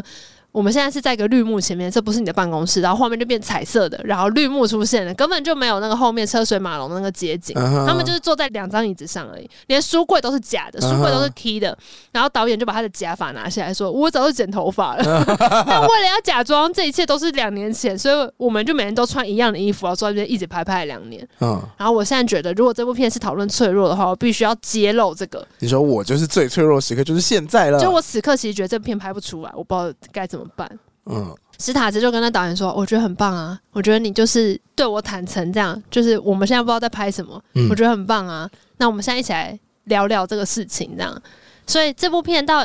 半小时过后，节奏突然就变得更明快，哦，对对对，然后我觉得这也很有趣，因为就是他揭露他觉得他搞砸，然后反而故事又开展出另外一个面向。哦，就是史塔兹知道说，就有点更后设啦，就他们就会开始出现摄影棚的样子，你就会知道他们在一个影棚里面嘛，他们不是在他办公室里面。嗯然后这个对话其实来来回回很破碎，因为经过了两年，所以可能有些是很早期，有些是很后来的。嗯甚至有一段，他就说：“来，史塔兹，我想给你看我们之 前拍的片段，这已经好久以前了，你看一下你有什么感觉。”类似这样子。然后还有一幕也超魔幻，他就说是他之，因为他不是有帕金森氏症嘛，嗯说哎、我现在要起来运动一下，不然我身体会持续僵硬下去。然嗯后起来在旁边扶着一个杆子做那个俯卧挺身，嗯，就是他要让身体放柔软。然后他会说：“我现在好累，我要去躺一 下。”然后走到隔壁棚有个大床，他就躺上去。然后绿幕直接帮他打那个床后面变成一个海滩，哇，然后他就一边躺着，他就一边跟他讲话。嗯嗯，现在感觉到什么呃平静啊，然后一个海滩什么的，嗯就是画面上也变得蛮魔幻的。然后呢，我最后想要再分享一个概念，就我之前有先跟你讲过阴影影子的概念，嗯就是他有一段呢，这个导演就有坦白说，他曾经有一个阶段觉得那个阶段的自己让他觉得非常的丢脸难看，他希望全世界的人都不要看到那时候的自己，什么阶段？就是。他有他有揭露吗？有，他有揭露，而且他把它大型输出成一个超大的人形看板，直接搬进来。他说那是十四岁的自己，嗯因为他呢，导演就说他十岁的时候过重，然后他那时候一直没有办法接受自己的样子，然后后来他即便有名了，然后他的形象也不一样，可是很长媒体关注还是会一直写他的体重，可能就是跟阿妹很像，就是动不动就要说、哎呀体重啊怎样怎样怎样，然后明明他就是一个喜剧演员，然后表演都很好，然后获得很多成功，可是他因为从从前的那个想要藏起来的自己，他就一直觉得自己什么都不是，然后非常的没有自信，所以这边呢，史塔兹就跟他说，其实每一个人都会有一个 shadow，就是你会有一个阴影，然后他甚至用画的，他就是直接画一个你的人的轮廓，然后里面有一小块是你的阴影。嗯这个练习是你要把这个阴影拉出来，你要先具象化想象，就是你的生命有一个时期是你那时候觉得。最羞耻、最想否定，你希望那部分的自己从来不曾存在过。你把那个阴影叫出来，然后具象化它的样子。像这个导演就会想象十四岁的自己，所以他把那个照片大型输出，哼，有然后点太具象化对，了，直接拉他旁边。他说：“好，现在我希望你可以跟那个阴影对话，就是你问那个阴影说他是谁。”然后导演就会说：“哦，是十四岁的我，那时候我就长很多青春痘，然后过胖，然后我觉得全部人都觉得我超恶，没有人想跟我当朋友。”这样，嗯他说：“好，那你现在跟这阴影讲话，你觉得这阴影会跟你说什么？”然后导演就开始说：“我觉得阴影就会跟我说，我觉得很受伤，就是我是你的一部分，可是你从来都不接纳我，然后你假装我不曾存在过。我希望你从现在开始，好好的正视我，好好的跟我聊聊，嗯哼然后而且你要以我为荣，嗯就是因为我曾经是你的一部分。嗯对对对史塔兹有跟他说，你也可以问问你的阴影，就是此刻的你可以做什么，因为你已经伤害他了，你以前已经否认他，那你现在可以为他做些什么？嗯哼，对，然后我就觉得这一段是因为就是非常具体，就有停下来就跟梦讨论一下，我就说，那你刚刚在听这一段的时候，你有想到你的阴阴影影是什么吗？对对对对对对对嗯怎么样？你有想到你的阴影吗？如果是说针对这一题的话，我觉得我个人的阴影呢，比较像是害怕孤独。嗯嗯，就是我觉得可能每个人都有，但我个人的话，比较最深层的可能是建立关系。你有明确的一个时期，还是它是一个一直存在的一个小部分？我觉得它是一个一直隐隐存在内心的一种，它变成一种动力了，然后它就嗯一直在那边滚，一直在那边烧，然后它扩大到最大层的时候，就会变成最外圈的这个我。哦，嗯，因为我觉得建立关系是每个人类都会有的需求，我们人活着就会需要建立关系。然后我觉得对，可能它会来自于有两种，一个是比较被动跟主动，一个被动的话比较偏向不安感，嗯就你会一直隐隐约约觉得自己不被接受。嗯然后另外一种会是主动去追求，所以你会一直去创造一些什么。嗯我创造聚会的机会啊，见到你就会聊天的话题啊，然后一直用抓住那个树干的方式保持连接。嗯对，然后那种不安呢，只是一种不断的确认，那种确认可能会是我用现代的方式比喻，可能会是你就是看他的线动啊，看他的暗赞啊，或者是看别人在干嘛，看社群上的表现，然后回回馈到自身上，我有没有存在在他们的生命之中的那种建立关系的不安感。嗯，我觉得它就是分成一种被动跟主动的状态。可是你的阴影是过度在意这些事情的你吗？我觉得我的阴影是在于说，我觉得没有人会真正的接受你。所以你的阴影是一个躲在房间里不去社交的 AD，不是，那是什么？是一个没有人在意的 AD。哦，就是我觉得最最最最本质上，人都是孤独的，每个都是对独立的个体。你不讲不要讲孤独好了，我知道，就是独立 we 的 are all 个体 gonna die alone。对对对对对对。但是因为它存在的有个特质就是孤独嘛，因为我们没有办法真真正正的成为另外一个人，所以你想要完全被理解的时候，你会有那种孤独感的产生。嗯所以我觉得这种最原始的。不安感会是我的 shadow 之一。嗯，对。那你理性上可以理解这件事情我，理解它，然后我也试着去接受它，但你有时候就还是会觉得会有那种不安跟孤独的感觉冒出来，因为你有时候在跟别人分享你自己内心的感受，或者是呢，有的时候我们在聊天，像我们两个就是这么话那么多，所以有时候在话里面我们嗯话可能会、痨。会藏几分真心，我们会带出我们自己真的我很。很常带我的真心在这边跟你聊天呢、呃我说的真心是你真正害怕，哦，然后你最不想被别人提醒的事情。对，嗯，然后对这些东西当它真的出来的时候呢，其实我觉得对我来说，那有时候是一种测试。你很想知道别人听到这种事情，能不能接住你？或是他会不会发现。嗯哦，可是很多时候，你常常做出这件行为的时候，对方也是啊、也是因为节奏并没有变嘛，所以他听到这段话的时候，他也是轻松的带过，嗯或者是怎样怎样怎样怎样。嗯，然后你就会觉得啊，果然别人不如我在意某件事情，嗯光是这一点就会让我觉得很孤独。就我很在意某件事情，可是对方并不是特别在意，嗯对。然后你在你在分享的时候，你就会觉得有种嗯没有被接住的感觉。然后嗯我就觉得它演变成就会变成是你是一种像我就会变得干脆都不讲，哦，很多关键的事，情可能就会都不想讲什么的。嗯，比如说我很喜欢在聚会的时候问人家说：“哎，最近谈感情谈的怎么样啊？什么什么的。”你们发现我都不分享我的感情谈的怎么 样，我以为我一直以为这是你奸诈的一部分，这不是我今天这样。我一直以为就是因为你不想讲，结果是因为你觉得讲了，我觉得没没有人在可以乎理解你，没有，我觉得没有人在乎。大家想不是理听解啊，是没有人在乎。你说没有人在乎你的感情吗？不是会，不是大家都想知道你的 match 对象是谁。 我不是说那种啦，我不是说那种。好了，我懂啦，你就说不是真的很深度的想要接住你为什么想谈感情的这个心情，但是可能多一点凑热闹，是不是？因为我觉得本质上，我们每个人在跟别人互动的时候，都是用凑热闹的心情。确实是，因为你要确实是真正的变成另外一个人，不可能啊！就算去模拟那个心情，你也都非常的累。嗯我忘记是心理书还是童书，他就会说，你可以想象一只鸟或者蝙蝠在飞的时候的心情吗？不嗯行，你也看不到那个风景，你只能想象。所以想象去体验已经是最大的极限了。你永远都没有办法变成一只蝙蝠，或变成一只鸟，嗯，对，所以我觉得有时候你在讲那些你内心的阴影出来的时候，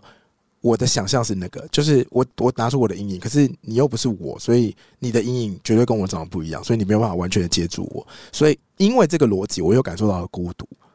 哦，对，但但是因为你还是会想交流嘛，对嗯对，那因为那个孤独的感觉一直出来的时候，就会变成我的影子。天啊哪，这个事情好，我没有想到你的答案是这个，真的吗？因为我记得你有跟我说你大概有想到，但我没有想到说原来这个是你的影子。真的吗？可是我觉得可能每个人或多或少都会有、欸，我觉得每个人都会有，但是如果是你的话，这件事情又特别讽刺，因为因为我们刚刚前面才在讲你如何的 能够 social 跟很常进入这个 social 的状态。我我觉得就是因为我很常 social，我才更知道那个反看到差了这个感又状会态更那个，因为也许不是那么常 social 的人会觉得，那我多一点 social 是不是可以解决这件事情？都或是我更加深我跟朋友中间，或是我跟亲人对象之间的连接，是不是就可以弥平我的对，孤独但感？因为你都试了，我觉得真的就是试过之后，你就会发现说，哎、都不行，嗯，因为你就是不能成为另一只鸟或是另一只蝙蝠。但如果是史塔兹的话，他可能会讲，因为他有一段也有在讲这个，刚刚不是说他那个片拍不出来嘛，嗯哼然后史塔兹那时候安慰那个导演就跟他说，其实你就是要揭露你的脆弱，因为揭露脆弱是跟世界获得连接的方法。嗯，他说世界会看到你的需求，因为你你揭露脆弱的时候，可能就是因为你有一个需求没有办法被满足，你自己一个人处理不了这个议题，嗯所以世界听到的时候，他就会想办法来帮助你。嗯所以这是一个建立连接的方式。我觉得我看到这边的时候是比较想要你以前跟我讲的，就是你要学会跟外界求助。这其实不是一种单纯的想从外面得到什么，而是你给别人机会加入你的人生。对啊，这很重要哎、因为他又对回馈到说，你给别人有机会加入你的人生，等于你们两个人又一起创造了什么，对对对或者你跟这个对团队又一起创造了什么，这个我真的是后来才感受到的真的吗？所以我可以带别人去你家了吗？两码子事。那请问你的寂寞会因为这样消退吗？不会 啊，反正我觉得害怕孤独这件事，以比较实际的交友层面来讲，可能就是你会害怕关系的断裂，所以你可能会主动或被动的做出一些有的没的的事情。嗯但是也不能够说，因为这个需求，就是你建立关系的需求，它会让你痛苦，你嗯就不去处理它或面对它，嗯，或是你把它消灭掉。你知道消灭它你会变什么吗？什么？你会变佛，你会哦你说成离佛，苦得乐，你就无欲无不打，求对，因为你你就没欲望了嘛。对啊，有，可是是又又偏偏又是这种欲望会激起你想要去做一些什么，嗯对，嗯所以我觉得可能。我自己在面对这个孤独的时候，我自己有去反思，我没有为这件事情做出什么样的行动，或者我自己内在有什么样的想法。嗯那我就觉得说，我不知不觉可能建立了一些评判标准，对，就是面对这个孤独，你要怎么跟它共存，而不是消灭它，嗯或者对是对，或是增大，或是缩小它。因为这个阴影，如果你没有找到跟它共存的方法，它有时候就会半它会你一反跤驳啊，啊或者它会对啊反扑，或者变成一个超巨大动脉吞噬。对啊对，所以跟他共存的话，我去检视我过去的状态，嗯跟我现在的行为，然后我发现我有一些准则。比嗯如说，第一个准则就是你有没有成为一个更好的人，嗯，就是在面对这件孤独的时候，你有没有疯狂的，比如说你，说，比方说以前就是当没看到，或一直贬低他，但你现在有没有办法，或是疯狂的聚会，嗯或疯狂待在朋友哦旁边。用另外一个方式来让以为可以让他不要出现，对对对，或者说我一直跟另外一半说你现在在哪，在健身房吗？在吃饭啊？下班了吗？嗯这样就是有些这些行为啊，感觉上表层是在建立关系，但我觉得他有时候结果上是损己不利人的状态。嗯嗯嗯，对，所以我觉得最终的判断标准就是一个有没有让自己成为更好的人，不是别人哦，是让自己成为更好的人。因为像我的话，我比较像是服务型人格，我嗯透过服务来得到满足感的，所以我有时候在面对我的不安跟孤独的时候，我的行为就比较像是帮你做什么，你要不要干嘛，然后我帮哦去你带服个务什么更。多，我去服务更多，我掏空我的更多。可是其实对别人来说，也许是一个压力，然后对我自己来说，也是一个。他没有真的帮你解决那个孤独感的问题，对对对，他一直会他只会越做越夸张、欸对对对对，或者你自己也会越来越累，你就最后变成一个非常干瘪的人。对，嗯原则上是这样。然后另外一个的话，我就觉得是你要不断的去确认自己的需求，你真正的需求是什么。嗯嗯嗯，然后确认自己的需求的时候，你才不会用错理，才不会相处的时候方式错误。那我觉得确认需求的话，正好是你刚刚前面提的那三个方法就很好用，嗯，就你去那个那个什么自己、身体跟别人、那三个哦对三角形的的品质，你过得怎么样？就是哦我觉得是顾好它，你刚好就可以做很好的确认需求。嗯，然后最后一点的话，我觉得我去观察我自己，我就我有做好的是建立安全网。嗯嗯，对，就是每一个地方他们都能够承担我的一部分。嗯像我们以前提那个帽子说嘛，你会希望每个人身上有不同的角色。对，对，那我觉得我以前出状况没有办法跟那个孤独共处的时候，就是我会把一个帽子全部放在几个人身上。十几个帽子放在同一个人身上，哦，然后他的头就会你知道断掉。我懂，所以那个人不能回应你的时候，你就会觉得说，看吧，果然我就那么孤独，对对对对对对对，类似这样。嗯哦，哎、我觉得我小的时候对另一半也都是这种想象，你说就是你会希望说，哦，他既是我最好的朋友，是最理解我的人，然后又要最爱我，然后还会我帮也我要打最爱他蟑螂呃，一定要，这基本配备。就是 你会觉得这些东西都要发生在一个人身上，可是长大之后，真的就会觉得，其实这个蛮不合理的，没有人有办法接住一个这种需求。对啊，对啊，对啊，对啊！我觉得可能就是这三点，因为我害怕孤独嘛，所以可能嗯第一个就是我知道自己有建立关系的需求，然后嗯我要跟他共存，我不能够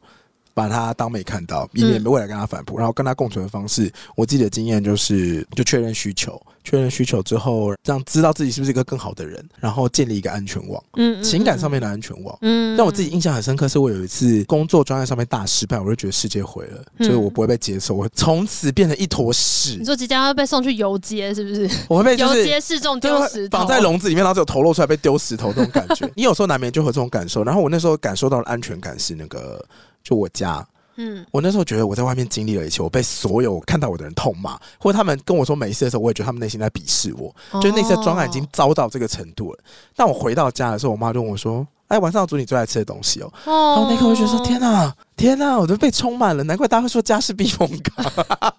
但不一定是一个家，是对我来说，我的安全感需求是来自于家，所以我就知道说啊，这就是安全网的建立，他一直在那边会支持你。嗯嗯嗯，嗯，最后的话，除了这三点之外，可能还可以再加一件事情，就是人生活就要学的慈悲。 但是请我问是什么大师来开始？听起来有点像宗，教感，但其实它就是将心比心啦，哦然后不要批判。嗯因为为将心比心，你有时候就是会批判，所以我觉得用慈悲这两个字，它可能就包含了你去同理别人的同时，但其实你也不要就是用你的价值观去希望他改变或什么的。嗯对对对，很多时候你有这个心情的时候，就跟一开始前面提到了，你可以有办法去做转念。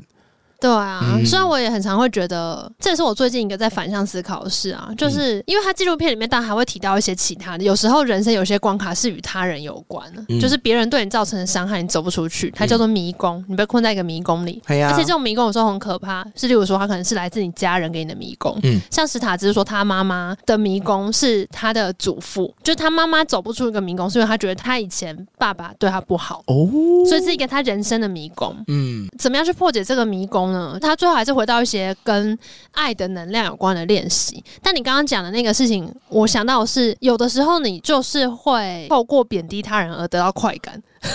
本来就要透过贬低他人得到就快感啊。是你刚刚说那个慈悲，我觉得有时候你就是就是你透过贬低他人，真的是会觉得有爽感呢、 他是直觉爽感，就跟肚子饿吃洋芋片是一样的。对啊，对啊，可是你有时候回过头想，会知道说，你只要稍微多沉淀一下，就会知道你的那个愤怒或是不满，全部都只是透过这件事情反射而已。就你去讲别人坏话的时候，其实你只是你内心有一些东西你要处理，然后如果你没有去处理它的话，讲别人坏话这件事情完全没办法解决任何东西，除非你当下爽而已。嗯、对，你就是想要证明自己过得好。对，所以反过头来，我就会觉得，因为我其实觉得自己不是一个很能够好好接受别人批评的人，或是我很在意被别人讨厌。做了三年，你才终于讲出这句话。啊，我是啊， 我是啊，是我。我跟你讲，我最近一个转念就是，会不会有时候有些人路过骂我两句，他其实不是真的在骂我，他只是在你，就不要再回说，那你要加油哎、不可以呢、就是我想说他他会不会其实也只是在发泄一个什么，呃而那个东西其实与我无关，对呀、所以我应该要为自己选择什么东西我要听进去，什么东西我不要听进去。嗯、我我觉得这些东西讲起来，现在都觉得说啊，对啊，不然嘞。可是我跟你讲，我真的是花了一段时间，突然间领悟到之后，我才觉得好，我现在可能要多一点点信心，可以去面对别人对我就路过的一个指责随便丢的一个吗抨击。对，可是我对这件事情，我本来就有一个转念的准则。嗯我那时候也是在听某一个心理学的，不知道影片还是 podcast，反正他就提到说，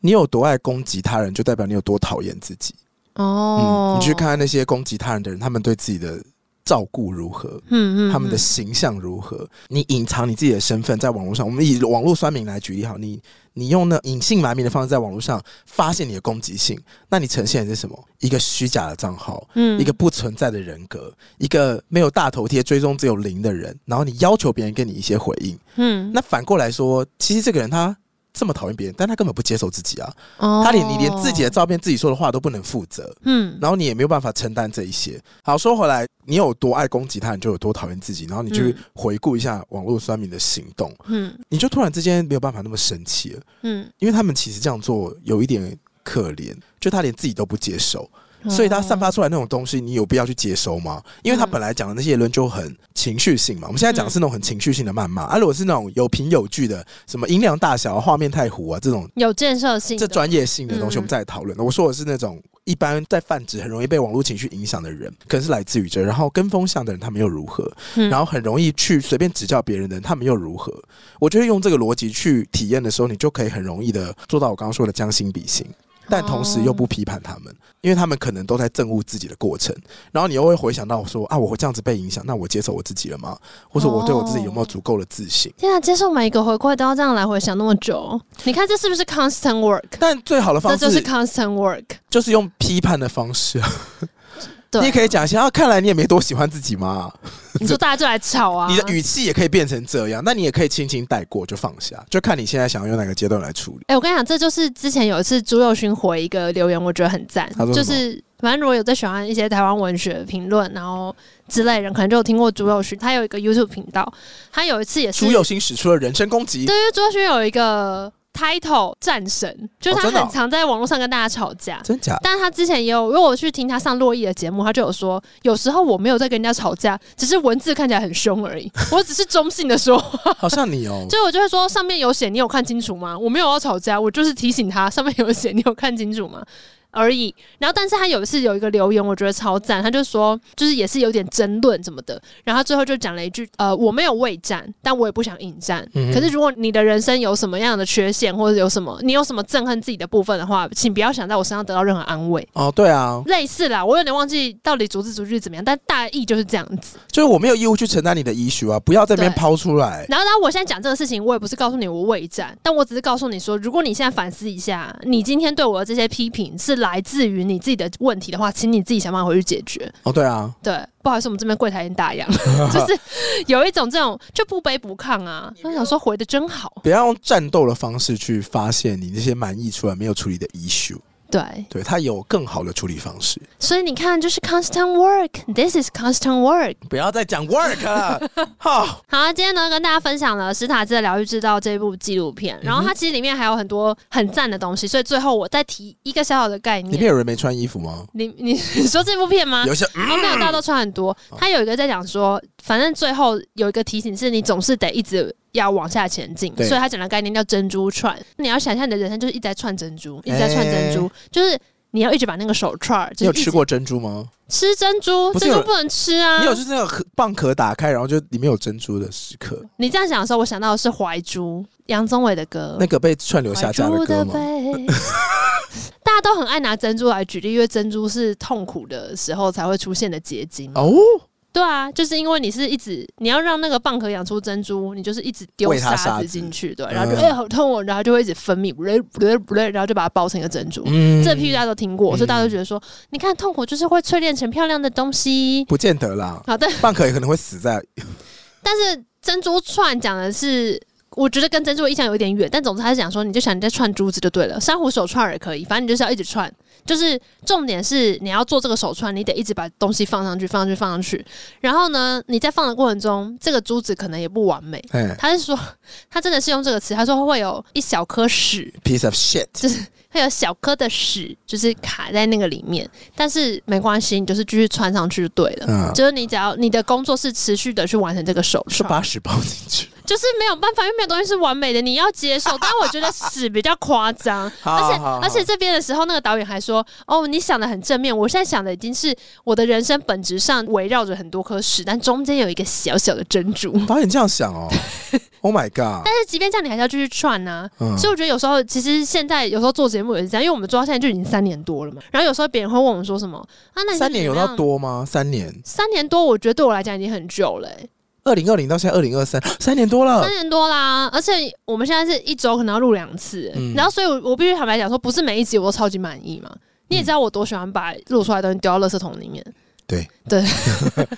对我我最喜欢就是说这个我觉得不行哎、然后就是拉进垃圾桶，然后按清理的时候听到那个 click 的声音，我觉得啊好棒哦，所以你现在可以接受我们珍珠上面有屎了吗？我觉得就是如果有一点点屎的话，我还是得接受，因为重点是我得一直做，一直做，一直做。可是如果他把它当成一个贩售商品的话，我建议还是把屎挑掉。当然是，但是我觉得这个事情也是回到用珍珠串给大家，是因为我觉得今天分享一些观念，然后听起来好像有些解法，可是其实没有，因为如果你去看这部片的话，史塔兹自己的人生有一些医术，是他到七十几岁了根本就还没有结束的，对啊，他还是有很多他自己的问题。嗯可是我觉得重点就是你有没有办法在面对那个人生的那个三大特质的时候，就是痛苦、不确定性跟一大堆狗屁倒灶的工作的时候，你还是要继续去串你的珍珠手串，就是继续面对它，面对它，面对它我觉得光意识到，然后并且好好的活着，就已经非常的辛苦了。其实是好，所以呢，我觉得今天就是跟大家介绍这部纪录片，然后岁末年终难免会有比较觉得忧郁的时候。唐老师岁末说年终换季了，难免会忧郁。我还想说，唐老师真的会忧郁啊！现在已经十一月中了，我还穿短袖，我的冬季衣哦是因为太热是服不是拿不出来，我买了很多好看的冬季衣服、好哎，了，反正就是在这个岁末年终的时刻，我觉得大家开始回顾的时候，这种比较忧郁或者反思，觉得说我这一年是不是又没做什么的事情又哦，跑出对来。对，对容易往抨击那块对，走。所以就是先推荐给大家这部纪录片，然后史塔兹的疗愈之道下一次我希望可以跟大家分享，就是我去看了踏实感的练习了之后做的一些练习。那这个是 Netflix 上就有了吗？这部 Netflix 上就有了那。你有建议大家要撑到什么时候它会豁一定然？要撑到那个画面就是变成绿幕的时 候，半个小时左 右，差不多半小时。前面大家都吃点东西边看。对好好，好前面你就是跟梦一样，打开菲尔健身房也没关 系，稍微划个什手么机游这戏就是看一下好后面后面会变好看，我跟你保证。 就导演把假发扯下来的时候，你就会觉得说，哦，OK 啊 OK，好推荐给大家哦对，啊、喜欢今天节目，帮大家去搜寻好，玩的片呢哦其，他收听管道 Apple Podcast、KK Pass、First Story 任何地道 Podcast 平台上面，评定聊、评分、订阅、留言还，有 Discord 链接，欢迎你上来跟我们分享你的影子。还有很 First- 沉重哎，要吗？好，不然大家也可以自己记录一下啊啦不。然你私讯我们也可以啊。对，好，好好然后那个 First Story 抖音赞助链接，欢迎你赞助我们。好，就这样喽，拜拜，拜拜。